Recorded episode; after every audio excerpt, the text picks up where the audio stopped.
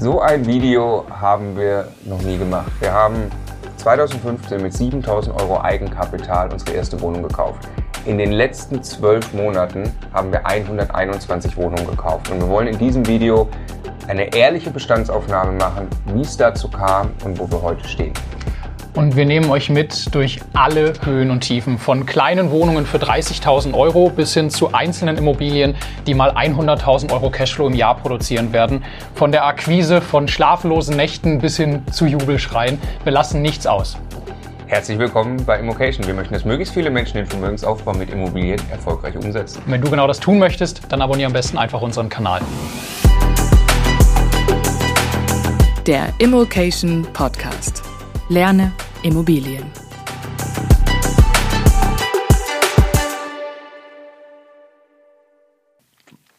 Was wir jetzt machen wollen, haben wir so noch nicht gemacht, nur so ein bisschen ansatzweise, aber wir wollen jetzt für euch tatsächlich Transparenz reinbringen in alle Immobilien, die Stefan und ich gekauft haben. Vor allem haben wir die in den letzten Monaten gekauft und wir haben, was in den letzten zwölf Monaten kann man sagen, 100 Wohnungen gekauft ungefähr, ganz grob.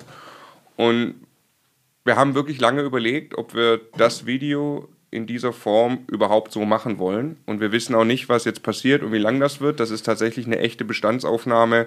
Stefan und ich haben uns gestern ein bisschen darauf vorbereitet, dass wir strukturiert durchkommen. Aber wir diskutieren jetzt tatsächlich gerade, wo stehen wir mit unserem Projekt äh, Bestandsaufbau, wo stehen unsere Immobilien. Wir gehen sie alle nacheinander durch. Und also ich fand es schwierig, fand es glaube ich beide schwierig zu sagen, wir machen das Video so. Warum? Nicht, weil wir die Transparenz nicht geben wollen. Das finden wir total gut, äh, die Transparenz zu geben, weil wir dadurch auch zeigen wollen, was es bedeutet. Wir wollen auch zeigen, dass es alles andere als einfach ist, ähm, äh, Immobilien zu kaufen und, und, und auch so viele zu kaufen. Und was für uns halt total schwierig ist, äh, was überhaupt nicht rüberkommen soll, ist, ja, das kann ja jetzt einfach jeder machen. Und jeder kann sich jetzt einfach, äh, äh wenn er lustig ist, in zwölf Monaten äh, 100 Immobilien kaufen. Ähm, das, das geht nicht. Wir haben ein paar tolle Voraussetzungen mittlerweile für uns geschaffen, dass wir das Glück haben, dass wir das tun können. Ähm, da geht es um Netzwerk, äh, da, da geht es um, um, Bonität, da geht es um Wissen, um Kontakte. Ähm, was wir einfach als Voraussetzung haben, was nicht jeder von euch haben wird. Und deswegen haben auch viele zu uns gesagt, ey, jetzt, ihr kauft gerade ein Mehrfamilienhaus nach dem anderen. Äh, das ist was, was ich gerade nicht machen kann. Aber wir wollen es euch halt trotzdem zeigen, weil wir gehen jetzt alle Immobilien durch und da sind kleine Wohnungen dabei für 30.000 Euro und da sind große Projekte dabei und es wäre total schade, euch das nicht zu zeigen, weil jeder eigentlich das, was da drin ist, ja ähm, für sich auch nutzen kann und annehmen kann und wir wollen eben sehr offen mit dem umgehen, ähm, was wir auch tun. Deshalb haben wir uns entschlossen, das Video jetzt auch so aufzunehmen. Würdest du so zustimmen? nee, ich sehe nee. das anders. Also dann machen wir es doch.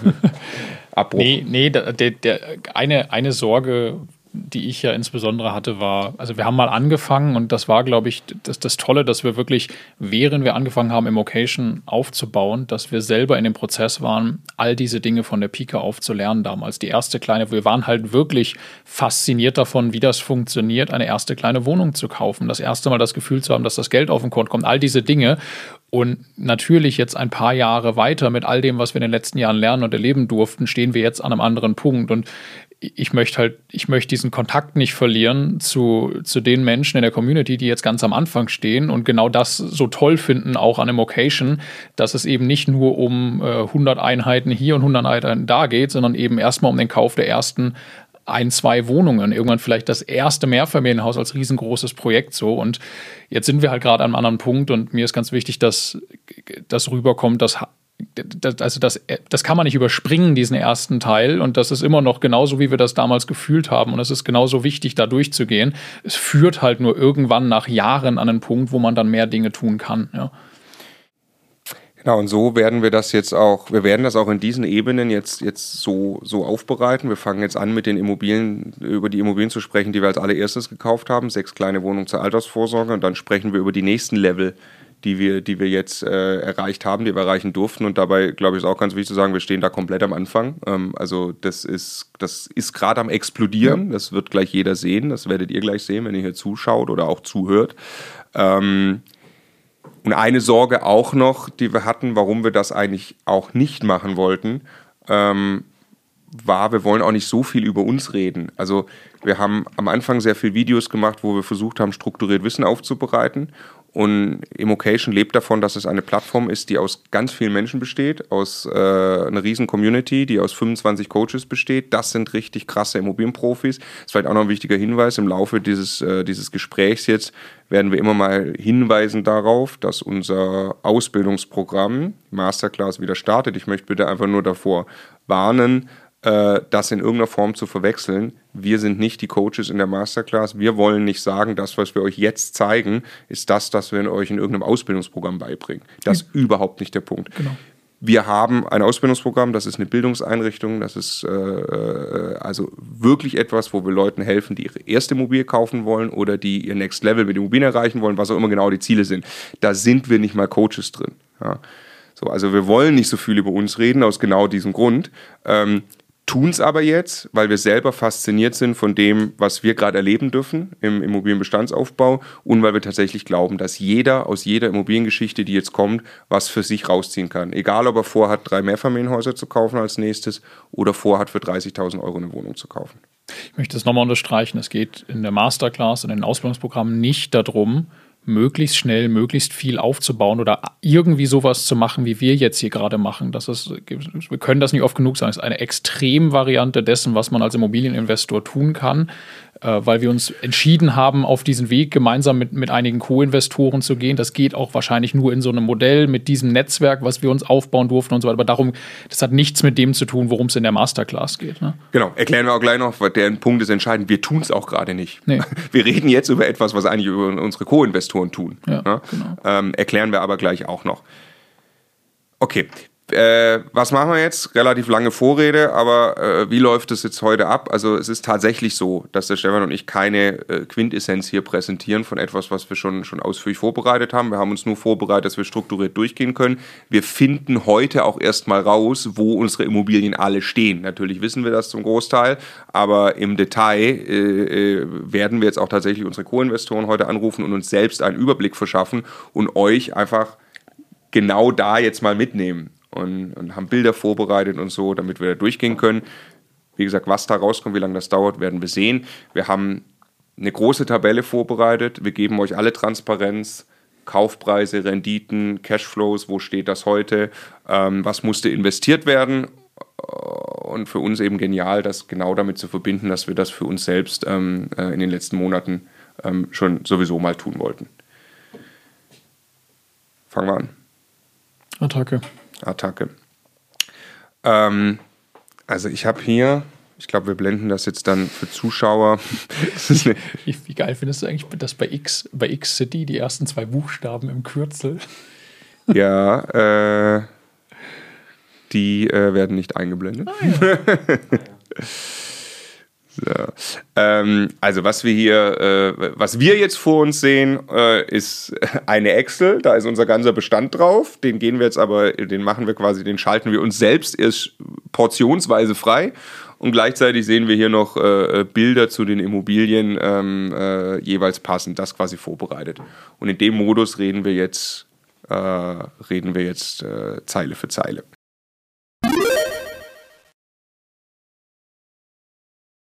Wir fangen an mit zwei Wohnungen gruppiert aus Ludwigsburg. Jetzt muss man, glaube ich, einleiten und uns in die Zeit versetzen, äh, die zu dem Zeitpunkt war. Ähm, das ist in einem Haus. Man äh, kann hier das Haus sehen äh, für die Leute, die zuschauen. Man sieht jetzt hier ein, ein Haus, das steht in Ludwigsburg. Das hat vier Stockwerke und ist 1960 gebaut. Ähm, ist alles andere als schick, aber funktioniert. Und das war 2015. Du findest es schick? Also ich habe mittlerweile wesentlich unschicke ja, Objekte okay. Fair, ja. Ja. Äh, aber ich weiß noch, für mich war das 2015 damals so, Sieht Ach. nicht aus wie das Eigenheim. Mit Ach, okay, ja. Man kauft jetzt ja nicht Immobilien, die schön sind. so, okay. Also 2015 erste Immobilie gekauft. Die Geschichte ist äh, tausendmal erzählt worden gefühlt, auch von uns. Die hat damals 7.000 Euro Eigenkapital gekostet, 58.000 Euro Kaufpreis. Und jetzt ist äh, die Frage, wo die Immobilie jetzt steht. Und gleichzeitig haben wir in demselben Haus, deswegen hier gruppiert, nicht nur die Dachgeschosswohnung, das war die erste 2015, sondern auch die letzte von unseren ersten sechs Wohnungen, die wir als Altersvorsorge bezeichnen, die letzte dann im Mai 2017 gekauft und das war dann die Wohnung im ersten OG. Okay, also was man, was, man, was man hier sieht, erstmal die Fakten habe ich gerade schon gesagt, 58.000 Euro ist der Kaufpreis. Jetzt steht hier schon, wir nennen es KIN, neu habe ich mir das mal ausgedacht, dass wir das abkürzen, K-I-N, Kaufpreis plus Invest. Ähm, da steht jetzt hier 67.000 Euro. Das heißt, wir haben die Immobilie seit 2015 und haben tatsächlich ähm, zusätzlich bereits Geld investiert. Äh, sag noch mal kurz zur Methode. Wir müssen ja auch ein bisschen die Methode erklären, mit der wir jetzt vorgehen. Ähm, wir, wir rechnen hier alles obendrauf, egal woher es kommt. Also, weil, genau, warum machen wir das? Also, eigentlich ist ja Gig etwas, Gesamtinvestitionskosten, was man typischerweise nehmen würde. Warum machen wir das nicht? Weil wir ja immer von Brutto-Mietrendite überall reden und das für uns irgendwie eine sehr greifbare Zahl ist. Das heißt, wir lassen die Nebenkosten außen vor und wir schreiben jetzt aber Investitionen einfach fort, weil 1000 Euro, die ich weniger an Kaufpreis zahle, aber danach investieren muss, sind immer noch die 1000 Euro. Und deshalb schreiben wir das fort und beziehen dann die Kaltmiete da drauf und haben dadurch sowas wie eine fortgeschriebene Brutto-Mietrendite mit laufenden Investitionen, wenn man so möchte. Und das ist quasi so ein bisschen ja unser Performance View ja. für die Immobilie. Das genau. ist zwar jetzt daraus dann den Cashflow abzuleiten, das hinkt deutlich. Das kommt ja zum Beispiel darauf an, ob ich die zusätzlichen Investitionen dann finanziere oder aus dem EK bezahle. Bezahle ich aus dem EK, hat es gar keine Cashflow-Auswirkung. Äh, finanziere ich, hat es eine Auswirkung. Was wir aber wollen, und das werden wir hier ähm, äh, heute gleich sehen, ist vergleichen können die Immobilien untereinander. Ja. Und wenn eine Immobilie 58.000 Euro gekostet hat, wir aber schon wieder 50.000 Euro investieren, dann ist sie logischerweise im, im Vergleich, äh, dann ist das sehr, sehr schlecht gewesen zu dem, was sie an Miete hat. Und deshalb rechnen wir eine Mietrendite, die eigentlich nicht der Definition entspricht, die nämlich die Kaltmiete, wie du es gerade gesagt hast, auf den Kaufpreis plus Invest ohne Nebenkosten. Brutto-Kin-Rendite. Die Brutto-Kin-Rendite, genau, Aber wer kennt sie nicht. Warum nicht, warum, nicht, äh, warum nicht die Nebenkosten mit drauf? Weil dann wieder Immobilien, die über einen Makler kommen, automatisch einen großen Nachteil hätten in der Vergleichbarkeit gegenüber Immobilien, die nicht über den Makler. Da kann die Immobilie aber nichts für und auch genau. die laufende Mieteinnahme nicht. Ähm, und am Ende muss man ja eigentlich, müsste man am Ende den Cashflow wieder vergleichen, ne? weil je auch Kostenstruktur und sowas eigentlich im Vergleich auch wieder eine Rolle spielt. Eine Immobilie, die halt irgendwie von der Kostenstruktur Mist ist, ist ja dann halt praktisch doch wieder schlechter, auch bei gleicher Brutto-Mietrendite. Da spielt aber auch wieder Finanzierung und Finanzierungskonditionen und sowas mit rein. Und deshalb, glaube ich, werden wir am Ende immer beides anschauen. Ne? Einmal die, die KIN-Rendite und einmal den Cashflow pro Einheit wahrscheinlich so. Ja. Und die beiden Dinge im Wechselspiel geben müssen Auskunft. Ja. Genau, genau. Das würde ich sagen, machen wir jetzt mal. Jetzt gucken wir mal, wie es uns geht mit der ersten Immobilie, die wir 2015 gekauft haben. Ähm, erinnere mich auch dran, Stefan, ich muss immer die Zelle anklicken. Das ist ein Wunsch von Scotty, damit er das nachher nachvollziehen kann. Mhm. Ähm, 67.000 Euro bisher, also KIN. Die Miete ist, die aktuelle Miete ist 457 Euro kalt. Ja. Mal 12, da haben wir eine Staffel vereinbart und das ja. bringt uns dann auf eine ähm, quasi rechnerische KIN-Rendite von 8,19 Prozent.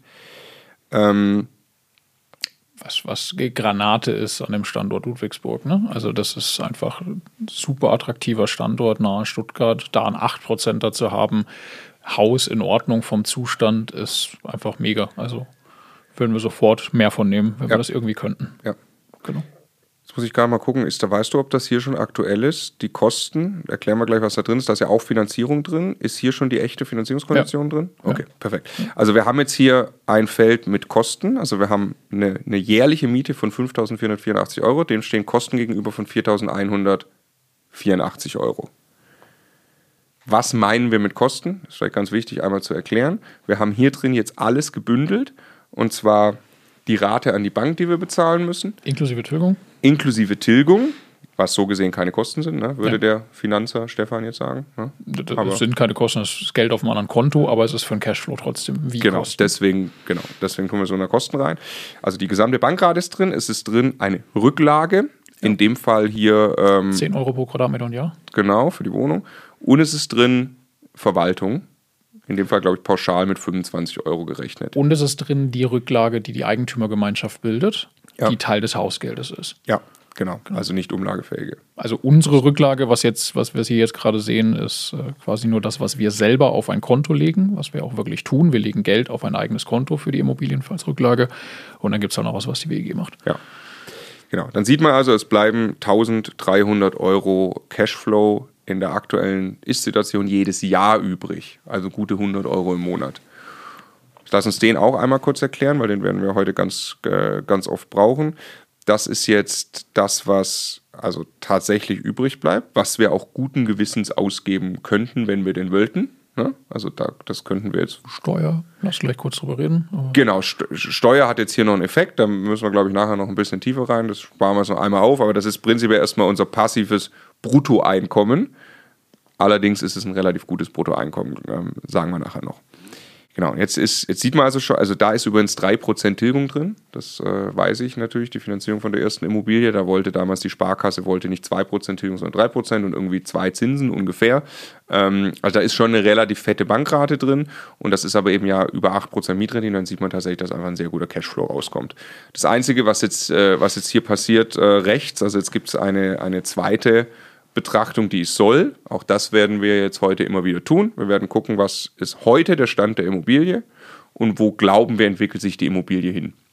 Was ich hier einfach gemacht habe, ähm, äh, gestern noch, ich habe äh, die Staffelmiete ab 2024 genommen. Die Staffel geht in Wirklichkeit noch weiter. Ich habe halt irgendeinen Sollwert mir mal überlegt in äh, quasi äh, vier Jahren und äh, dann geht das äh, auf 1800 Euro Cashflow hoch beziehungsweise eben die Mieteinnahmen auf 6.000 und die Rendite geht entsprechend auf knapp 9 Prozent. Genau, das ist jetzt mit dem Soll bei diesen Wohnungen noch relativ unspektakulär. Da kommen nachher Immobilien, also Häuser, wo wo im Ist so gut wie gar nichts, teilweise sogar negativer Cashflow steht und im Soll, was dann teilweise auch heute in fünf oder in zehn Jahren erst ist, weil es da rechtliche Themen dahinter gibt, dann auf einmal das sehr, sehr viel höher ist. So, und wir kaufen halt ganz oft Potenzial ein und kein Cashflow im Hier und Jetzt. Und deshalb ist es wichtig, sich das anzugucken. ja, ja weil das ist quasi fertig gekauft und das muss jetzt in Anführungszeichen nur noch, über den Schmerz reden wir noch ausgiebig, nur noch entwickelt werden. Ja, also das genau, das, das werdet ihr auch sehen, wo das sind ja jetzt ältere Immobilien, wir reden gleich fast nur noch über Immobilien aus dem Jahr 2020 und dort sehen wir, da stehen wir ganz am Anfang, da haben wir schöne Wünsche und Träume, wohin die sich alle entwickeln. Ähm, und ihr werdet selbstverständlich dabei sein, wohin sie sich entwickeln, bei ein paar wissen wir auch schon, dass es echt weh tut. Ähm, was war das für ein Invest? Die erste Immobilie? Grandios. Also, das kann man nicht anders sagen, dass das absolut geil ist. Ähm, äh, in Ludwigsburg, das ist, ich weiß nicht, ob es schon unter den Top Ten ist, aber das ist also im Prognos. ganz weit vorne. Das ist richtig, richtig weit vorne. Das ist äh, im S-Bahn-Gebiet Stuttgart. Das ist wirklich ein krasser Standort ähm, in Sachen Zukunftssicherheit. Und da jetzt irgendwie ein 8% da haben, ist natürlich top. War die Immobilie anstrengend, die Wohnung? Die war sau anstrengend. Also das betraf mich. Das ist ja auch tatsächlich eine, die ich gekauft habe, ganz am Anfang noch. Ne? Es gibt auch eine, die hast, die hast du gekauft, kommen wir gleich zu.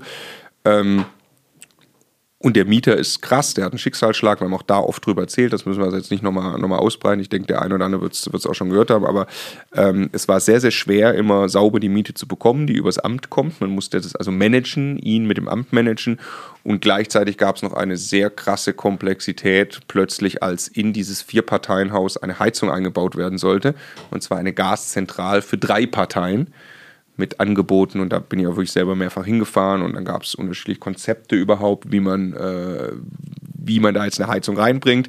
Daher kommt auch dieser zusätzliche äh, Invest von äh, 9000 Euro. Ne? Also wir haben eine Heizung eingebaut in das Haus in drei Parteien, wovon eine uns nicht gehört. Und dann haben wir das Ganze über die KfW finanziert. Das heißt, es ist Cashflow-wirksam. Es macht also unseren Cashflow schlechter. Ähm, und es ist ein zusätzliches Invest, was wir nicht aus den Rücklagen genommen haben. Und deshalb schlagen wir das hier oben drauf in unserem Performance View. Also eigentlich auf den Kaufpreis gerechnet hätte die Immobilie noch eine äh, sieht man hier genau, hätte noch eine schlechtere Rendite, ähm, nicht äh, von, äh, hätte eine bessere Rendite als 8,1 Prozent. Wir sagen aber, die Immobilie hat eine Investition gebraucht, um diese Rendite weiter zu erwirtschaften. War auch tatsächlich so, weil dadurch gab es auch eine Mieterhöhung über Modernisierung, über die sich der Mieter gefreut hat im Übrigen. Das ist eine interessante Dimension, was du gerade im Nebensatz gesagt hast, ne? weil, also ohne dass wir jetzt das final, final so entschieden hätten. Aber KIN ist ja, das meint eigentlich die, Zu, die Zuführung von externem ja. Kapital. Ja, ne? ja. Ja, also was aus der Rücklage selber bezahlt wird einer Immobilie, wenn eine Immobilie jetzt nach fünf Jahren Rücklagen ansparen, dieses Geld ausgibt in der eigenen Instandhaltung, dann ist das kein Investment, das wir hier auf diese KIN-Kennzahl äh, draufschlagen würden, weil, äh, weil das hat sie ja selber erwirtschaftet, irgendwie aus dem Geld, was sie was sie reinbringt. Ne? Ja, so. genau. Ich, ich bringe das noch einmal auf den Punkt, weil wir, wir brauchen so, also Kaufpreis war von dieser Immobilie 58.000 Euro. Der KIN, also der Kaufpreis plus Invest, ist 67.000 Euro. Das heißt, wir haben auf dem Weg 9.000 Euro von extern zuführen müssen. Ist vielleicht auch für jeden interessant, der sich fragt, kauft man Immobilien, muss nie wieder was investieren, kann alles aus den Rücklagen bezahlen. Hier in dem Fall nein. Allerdings war es in dem Fall eben kein Eigenkapital, weil mhm. wir es ja finanziert haben über die KfW. So wie ja auch vom Kaufpreis äh, der Großteil kein Eigenkapital ist. Genau, kein Eigenkapital ist. Also ja. in diesem Fall waren es 100 Prozent, glaube ja, ich. Ne? Richtig, ne? ja. Genau. Ja. ja. Also eine Kennzahl, da muss man sich ein bisschen dran gewöhnen, aber sie macht extrem viel Sinn, wenn man wirklich sich anschauen will hinterher, wie stehen die Immobilien denn da, wenn man all diese Investments und was da im Laufe der Zeit passiert berücksichtigt. Ne? Genau, wir wollen ja eben vergleichen, die Immobilien miteinander und dann aber auch sehen, wie viel Cashflow sie bringen. Deswegen haben wir diese zwei Zahlen. Halt. Ja. Ähm, genau, was sagst du zur nächsten Zeile? Gleiches Haus, erstes OG. Also gekauft, er ist auch in Ludwigsburg, gleiches Haus gekauft äh, für 135.000 Euro, ähm, was äh, ziemlich günstig immer noch war zu dem Zeitpunkt, ne? also ein super Deal war. 72 äh, Quadratmeter groß, also ein bisschen teurer pro Quadratmeter als das, was du 2015 gekauft hast. Und heute, also wir haben auch da ja logischerweise Kosten für die Heizung gehabt, hast du gerade gesagt. Ne? Die war für drei Einheiten, zwei davon von uns in dem Haus. Ähm, so dass wir jetzt 148.000 Euro insgesamt an Invest hatten. Was ähm, haben wir ähm, da also rein? 13.000 oder was, ne? Ja, insgesamt haben wir knapp 25 bezahlt für die Heizung auf die beiden Immobilien verteilt. Genau. Ja, ja. Ja. Und mehr fällt auf diese Wohnung, weil das eine Dreizimmerwohnung ist. Da gab es mehr Rohre zu verlegen, Heizkörper und so weiter. Daher kommt der Unterschied. Ja, äh, genau. Und jetzt haben wir da mit, mit gut 10.000 Euro Miete im Jahr einen 7%er. Das ist super für die Lage. Da bleiben jetzt knapp 3.000 Euro im Jahr über. Ähm, keine 3% Tilgung darauf, sondern das sind nur 2% Tilgung mhm. auf dem Hauptdarlehen. Deshalb bleibt da auch im Verhältnis ein bisschen mehr Cashflow über. Und der Mieter ist ähm, das ist eine super Geschichte. Der Mieter ist Room Scout, die freuen sich immer über Anfragen. Also Nein, bitte nicht. Also bitte. Wer, wer das jetzt interessant findet, das Modell Room Scout gerne anfragen, wenn es um die Region Stuttgart geht, aber die genau. sind nicht bundesweit. Genau, also Room Scout hat die Wohnung von uns gemietet, hat äh, auf eigene Kosten sie renoviert und Möbel reingemacht und vermietet sie dann ähm, an Projektmitarbeiter von großen Unternehmen vor Ort, ähm, wo es genug ja gibt in Stuttgart ähm, und zahlt uns eine sehr attraktive Miete, ohne dass wir die Wohnung damals instand setzen mussten in irgendeiner Art und Weise. Und gleichzeitig schaffen die das über diese Möblierung und gewerbliche Kurzzeitvermietung, weil die machen es dann ja gewerblich, ähm, äh, auch noch genug Geld zu verdienen, dass es für sie ein lohnenswertes Investment ist. Also haben wir gerade verlängert den Vertrag, weil wir da einfach echt happy sind ist eine, ist eine interessante Entscheidung, die wir jetzt gerade getroffen haben. Die Wohnung war damals unrenoviert. Wir haben die unrenoviert ja eben auf den Markt gebracht, was sehr schwer war, dann einen Mieter zu finden, weil wir wollten nicht renovieren wegen der 15%-Grenze. Ja, ähm, und haben so uns für Room Scout entschieden, ja mit dem Plan, jetzt renovieren wir. Jetzt ist die, die drei Jahre rum. Steuerlicher Hintergrund, ne, für, den, für jeden, der das nicht weiß dass man in den ersten äh, drei Jahren die 15 Prozent vom Kaufpreis, äh, vom Gebäudeanteil nicht überschreiten darf, sonst kann man es nicht mehr absetzen äh, mhm. auf einen Schlag. Das wäre jetzt rum gewesen. Warum haben wir jetzt trotzdem verlängert? Na, weil's, weil, weil sie uns tatsächlich eine Miete bezahlen, die nah dran ist an der Marktmiete, ohne dass wir jetzt irgendetwas investieren müssen. Also für die macht es jetzt total Sinn, auch ein bisschen Schmerz zu akzeptieren, weil sie haben die Wohnung schön. Also lieber zahlen sie jetzt ein bisschen mehr Miete, als dass sie woanders wieder Geld in die Hand nehmen müssen, eine andere Wohnung herzurichten. So, das ist ja für die Rüstkosten irgendwie. Und Äh, deshalb konnten wir in der Verhandlung schon jetzt ein ganzes Stück mehr fordern und kriegen jetzt auch ein ganzes Stück mehr an Miete. Und gleichzeitig ist es für uns halt auch nicht attraktiv, die jetzt da rauszulassen, diese Wohnung dann irgendwie komplett instand setzt. Also jetzt das Badezimmer würde man dann wahrscheinlich jetzt machen, wenn man die Muss am Markt man. vermieten würde. Ne? Und auch so noch mal ein bisschen Geld investieren. Und dafür würde das, was wir an mehr Miete bekommen würden, würde sich für uns wieder nicht lohnen. Und wir könnten halt deren Modell so auch nicht fahren, weil das eigentlich eine gewerbliche Tätigkeit ist äh, und wir nicht gewerblich vermieten wollen da. Ähm, insofern, ja, es ist irgendwie, es ergibt sich so, dass es für beide Seiten Sinn macht. Ja. Total, genau. Wir müssten uns extrem anstrengen, deren Modell umzusetzen, dann könnten wir sinngemäß selbst diese Mehrrendite alles mitnehmen, aber das ist in 100 Jahren nicht wert, den Aufwand jetzt zu gehen. Für uns ist es extrem angenehm. Eine Verlängerung dieses Vertrages. Ja. Jetzt machen wir einmal die Zahlen. Das, das zieht sich ja jetzt bei ganz, bei ganz vielen Dingen, weil es auch da um Zeit geht jetzt. Und das ja das, das, das ein extrem rares Gut bei allem ist, was wir jetzt hier in Summe gerade tun, in, so wie wir gerade wachsen bei den Immobilien. Und da, das würde so viel Zeit und Energie auch kosten, das jetzt zu lösen, für sehr wenig Änderungen eigentlich am Ende. ja. ja.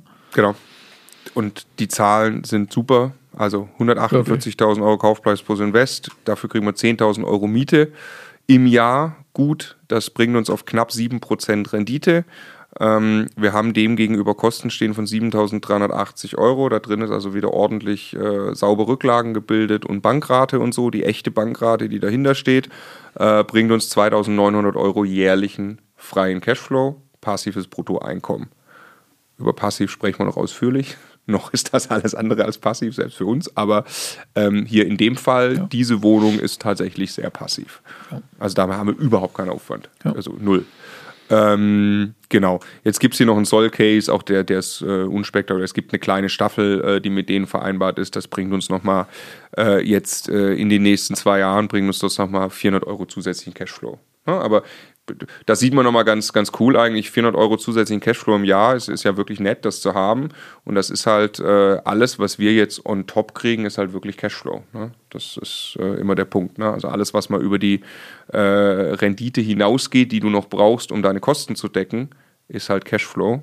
Und entsprechend das ist, ja der, der, das ist ja der krasse Punkt, über den wir in der Akquise auch so oft stolpern, ne? dass das halt einen riesen Unterschied macht. Also sechs oder sechseinhalb oder sieben Prozent Rendite macht einen riesen Unterschied, weil du halt erstmal bis, oder sagen wir mal, bis fünf oder fünfeinhalb verdienst du halt nichts, was überbleibt. Du baust immer noch Vermögen auf. Das ist ganz toll, wenn so eine Immobilie sich von selbst abzahlt und perspektivisch irgendwann, wenn das Darlehen mal niedriger ist, bleibt da auch was über, aber im Hier und Jetzt noch nicht so viel.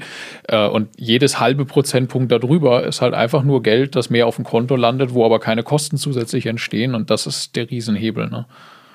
Genau, lass uns das jetzt auch hier einmal nochmal wieder in Kontext setzen und setzen unter dem Punkt Altersvorsorge. Wir sind damals angetreten mit so ein bisschen Hope and See, ob wir auch irgendwie einen größeren Immobilienbestand aufbauen. Das war aber mehr äh, äh, mal gucken, was da möglich ist. Aber für uns war erstmal wichtig, Immobilien zu kaufen, die sich von selbst abzahlen und nicht den Cashflow im Hier und Jetzt aufzubauen. Ja. Wir kommen gleich dazu. Wir haben jetzt was Krasses vor. Das wird der eine oder andere kennt das ja. Wir haben das ja auch schon erzählt.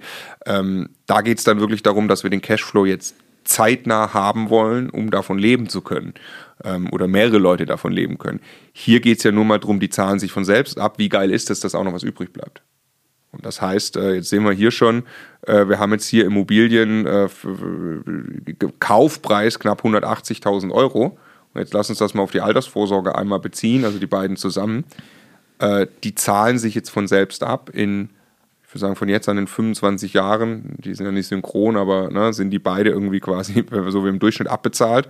Ähm, dann haben wir 180.000 Euro Vermögen, was sich selbst abbezahlt hat. Zu dem Zeitpunkt sind die aber ja noch viel, viel mehr wert, sind die auch jetzt schon. Ne?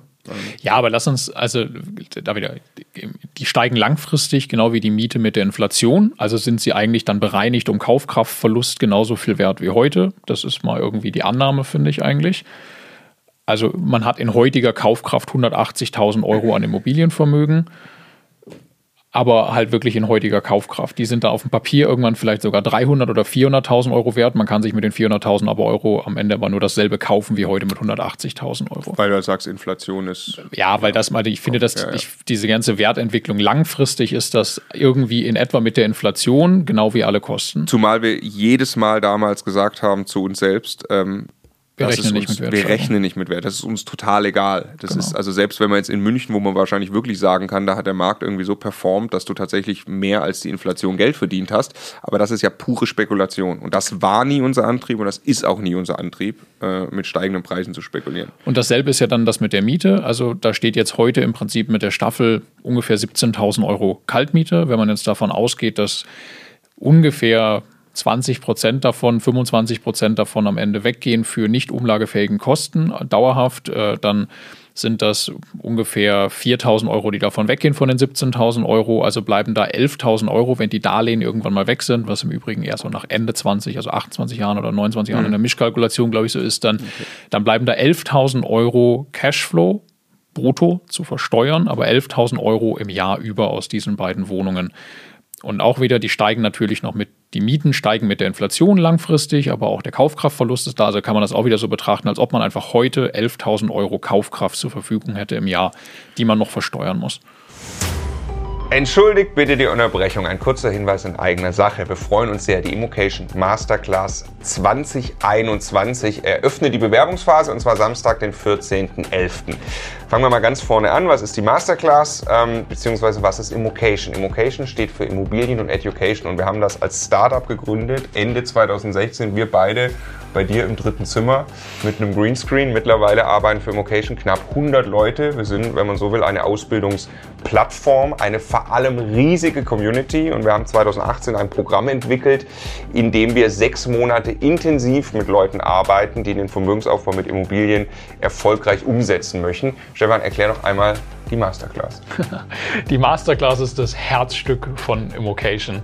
Äh, Das ist ein sechs Monate langes Ausbildungsprogramm zum Immobilieninvestor. Entweder für dich als Einsteiger, wenn du die erste Wohnung oder die ersten Wohnungen kaufen möchtest, oder wenn du schon etwas fortgeschritten bist, äh, um dein nächstes Immobilienlevel zu erreichen. Die Masterclass in diesen sechs Monaten beinhaltet natürlich eine Menge Wissensaufbau, insbesondere aber aktive Begleitung bei der Umsetzung. Wir haben ein ganzes Coaching-Team, das alle Bereiche des Immobilienbusiness abdeckt und dieses Team geht eben mit dir in die Umsetzung, um sicherzustellen, dass du in diesen sechs Monaten wirklich dein nächstes Level erreichst. Ja, es ist die umfangreichste Ausbildung, die du im deutschen Raum finden kannst. Wir sind eine Bildungseinrichtung. Es sind sechs brutal intensive Monate. Das Ganze findet online und offline statt. Wir würden uns sehr freuen, wenn du dabei bist. Wenn du Interesse hast, dann äh, bitte merk dir immocation.de slash masterclass. Da gibt's mehr Infos und merk dir den Samstag, 14.11. Ab morgens in der Früh kann man sich bewerben auf einen der begehrten Plätze. Und das war etwas, was wir damals bei der ersten Wohnung schon als so gut empfunden haben, dass wir äh, weitergemacht haben und gesagt haben, dass äh, da, da lohnt es sich, noch ein paar zu kaufen, Ja. ne? weil die sich wirklich von selbst abzahlen. Ja. Äh, war das einfach zu dem Zeitpunkt überhaupt nicht. Und ich habe gerade gesagt, die erste Wohnung hat wirklich Schmerzen verursacht, gerade Ja. dieser Heizungseinbau und so. Aber es ist halt einfach krass, wie sich das dann langfristig auswirkt. So, das war Wohnung 1 und Wohnung 6, die wir gekauft haben. Und jetzt machen wir mal hier die nächste, das nächste Paket. Ich habe die ja, wie gesagt, so ein bisschen gruppiert im Vorfeld, wie es sinnvoll ist. Jetzt geht es nach Heidenheim. Okay, was jetzt nicht chronologisch quasi richtig ist, ne? Nee, nee, ganz, das ist nicht möglich, weil ich, es ist leichter jetzt das Heidenheim einmal zu erzählen. Ähm, das Haus, sinngemäß. Also wir haben zwei Wohnungen gekauft, quasi gleich groß im gleichen Haus, zeitgleich im Paket von einem Profi-Investor gekauft.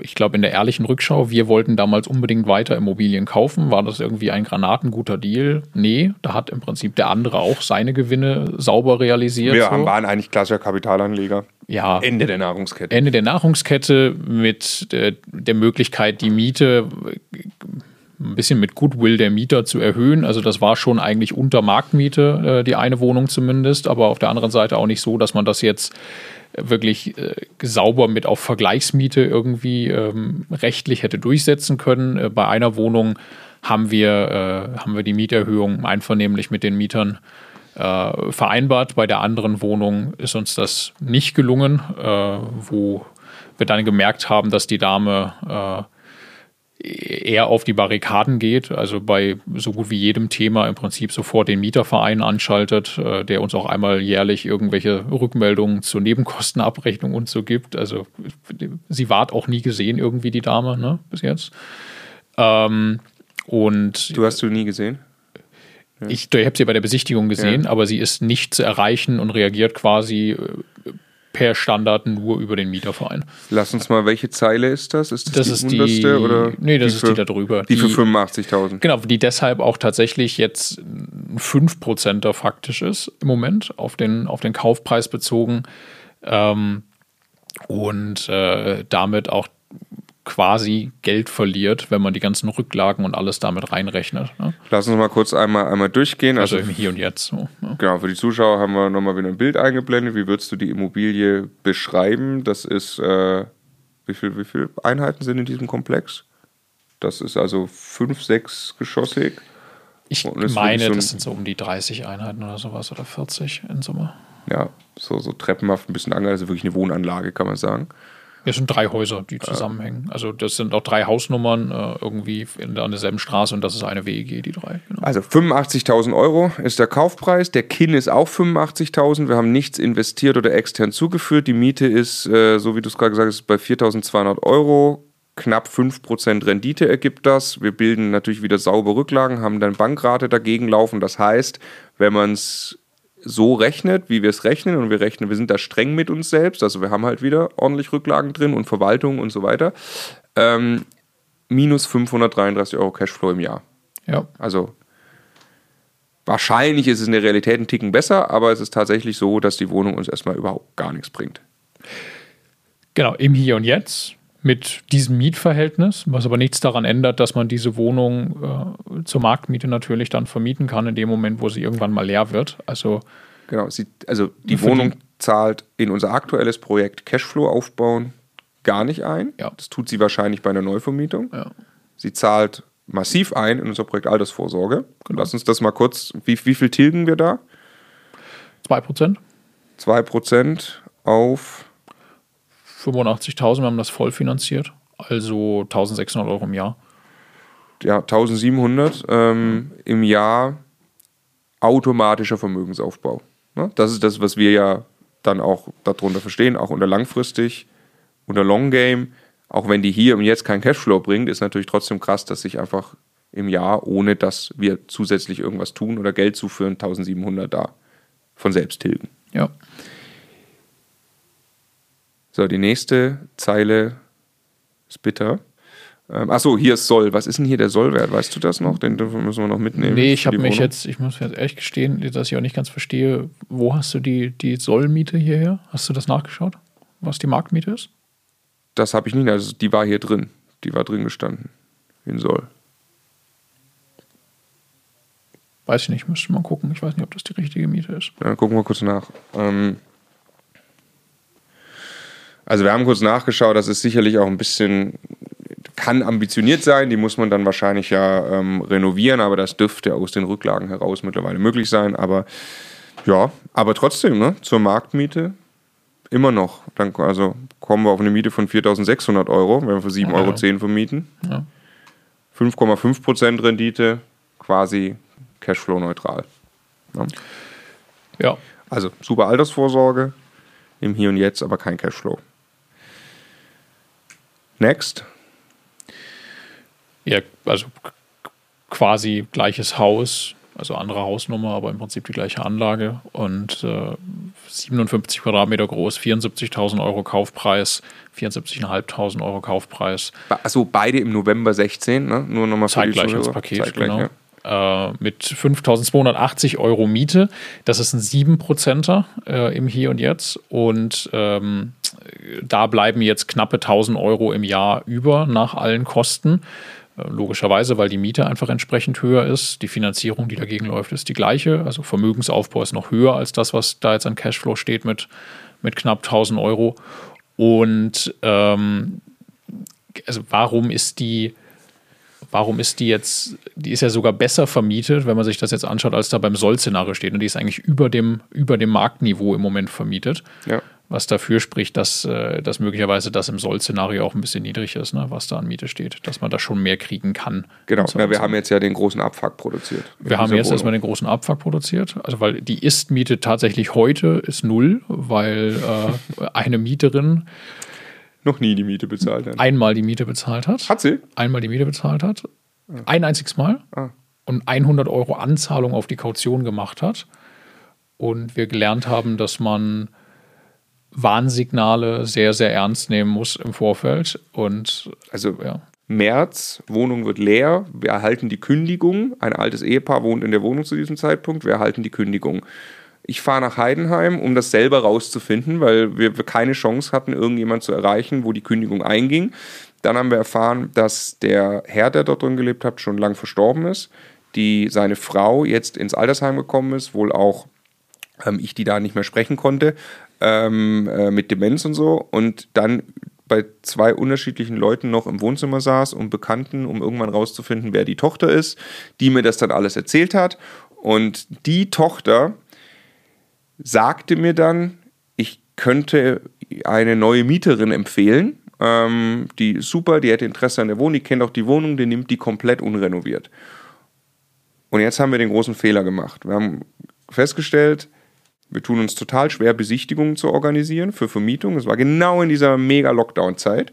Ähm, und wir tun uns total schwer, jetzt eine Sanierung äh, äh, irgendwie zu planen.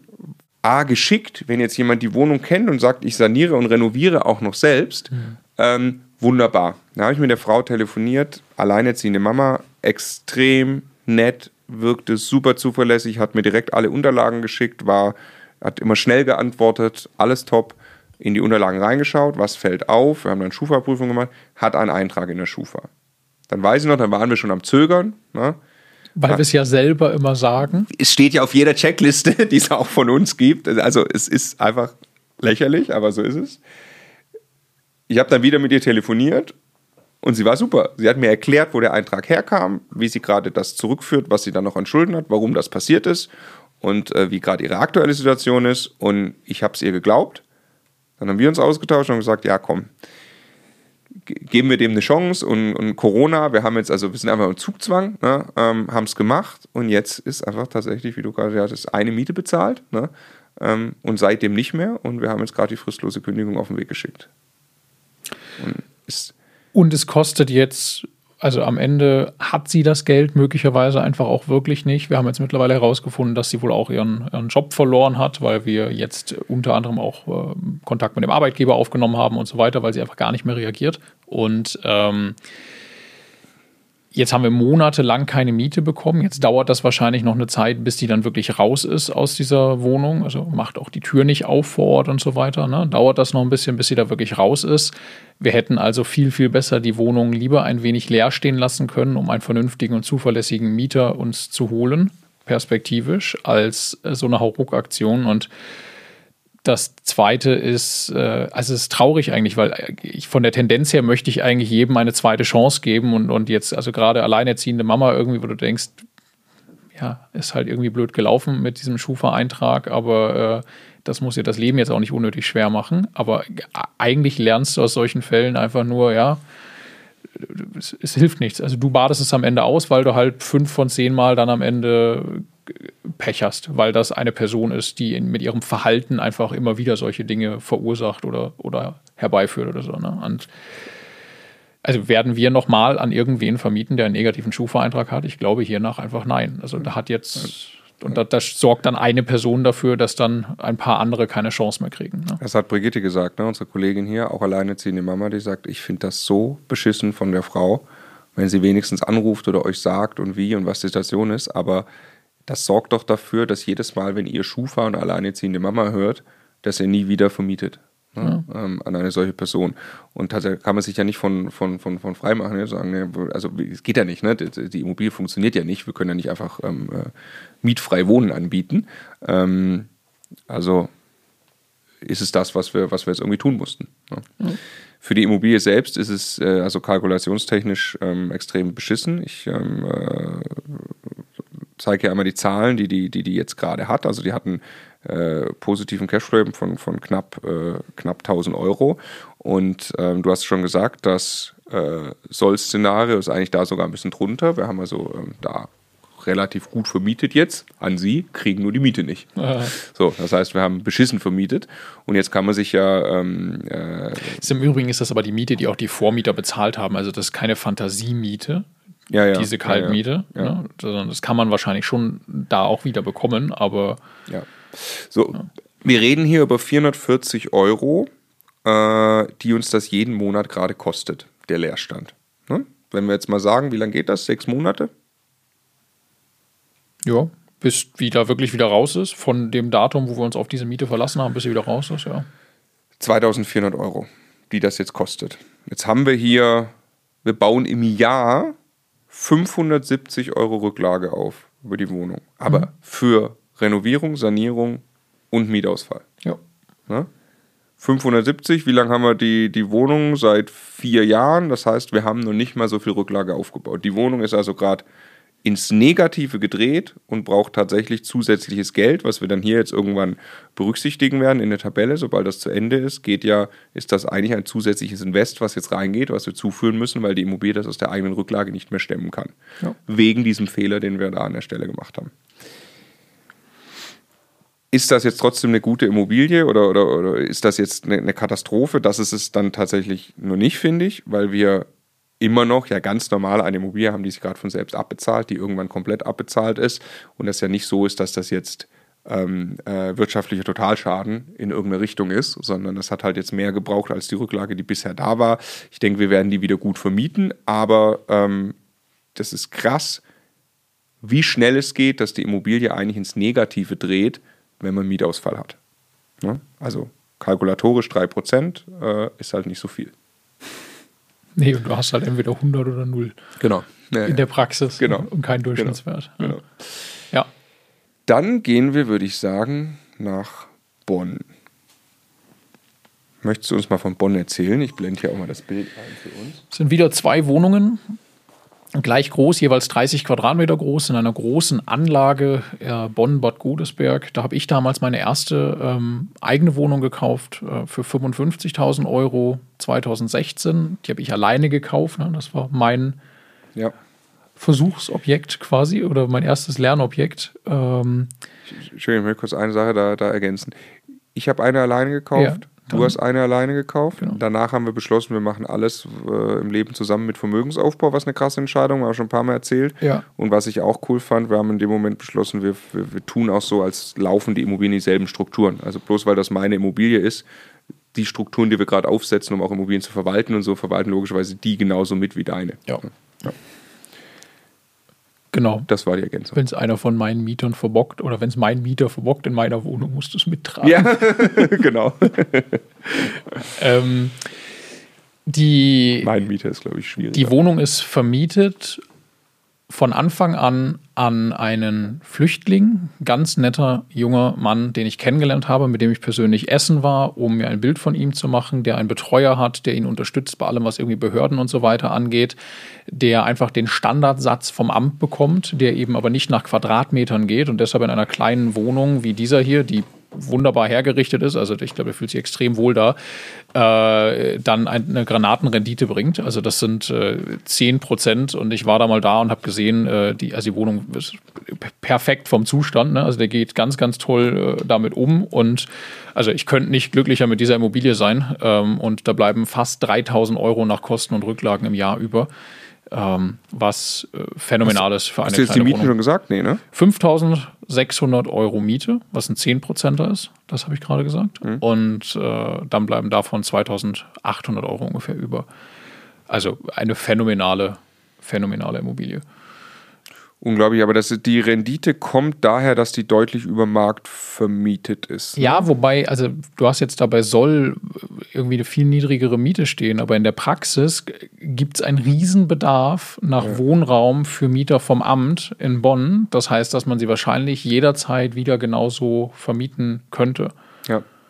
Genau. Also bei Soll steht 3.300 Euro Miete im Jahr statt 5.600 Euro. Ja. Das wäre quasi die normale Marktmiete in Bonn. Weil wir bei Soll mit einer nachhaltig erzielbaren Marktmiete rechnen und nicht mit Ja. irgendwelchen Sonderlösungen, ne? weil wir uns da wieder selber was vorgaukeln würden. Ne?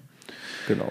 Mm, Die zweite haben wir gekauft äh, September 2016, also ein bisschen später, im gleichen Haus für 42, nee, für 32.000 Euro. Die war ähm, komplett runtergewirtschaftet, also eine Katastrophe. Und die haben wir dann äh, hergerichtet für 10.000 Euro, haben also ähm, das zusätzlich investiert, sodass wir jetzt insgesamt 42.000 Euro mit dem Kaufpreis investiert haben. Der Mieter, der da vorher drin wohnte, ist nach der Renovierung da wieder eingezogen. Der geht leider überhaupt nicht so damit um, wie man sich das mhm. wünschen würde. Also das ist traurig mit anzusehen, wie diese Wohnung ein paar wenige Monate später dann eigentlich schon wieder aussah. Ähm, und äh, nichtsdestotrotz, weil wir die sehr günstig eingekauft haben, weil sie in so einem schlechten Zustand war und das auch ein schwieriger Mieter ist, ähm, hat sie mit, äh, mit 4.350 Euro Miete, die wir da jetzt bekommen, auf diese 42.000 Euro, die wir investiert haben, äh, auch eine 10% Rendite, äh, was äh, eben auch super hoch ist. Ne? Und äh, da bleiben 1.700 Euro knapp über im Jahr. Ähm, wieder für eine 30 Quadratmeter Wohnung genial. Genau, jetzt lass noch mal überlegen. Ähm, also die Miete wird ja auch vom Amt bezahlt. Ähm, wir hatten damals, war es richtig zu renovieren. Also für 32.000 Euro gekauft und das war ein Loch. Es war brutal. War es richtig zu renovieren, weil der, er, er macht sie ja teilweise jetzt auch wieder, rockt das ordentlich runter, so ist zumindest unser Eindruck. Ähm, auf der anderen Seite haben wir ja auch mehr Miete bekommen. Ne? Wir haben eine Modernisierungserhöhung gemacht. Nee, wir haben keine Miete und wir haben, eine, wir haben einen neuen Mietvertrag vereinbart. Ah, ja, und wir haben mit ihm gesagt, du kriegst hier eine Sanierung und wir kriegen mehr Miete, jetzt musst du uns helfen mit wir dem Amt. Wir kriegen einen neuen Mietvertrag, du hilfst uns, dass wir das mit dem Amt durchkriegen, dann hast du eine schöne neue Wohnung. Du bist immer noch ganz normal innerhalb dieser Amtssätze, weil das vorher eigentlich äh, sehr niedrig war von dem, was da, äh, was da bezahlt wurde. Ähm, und ja, also ich glaube, dass das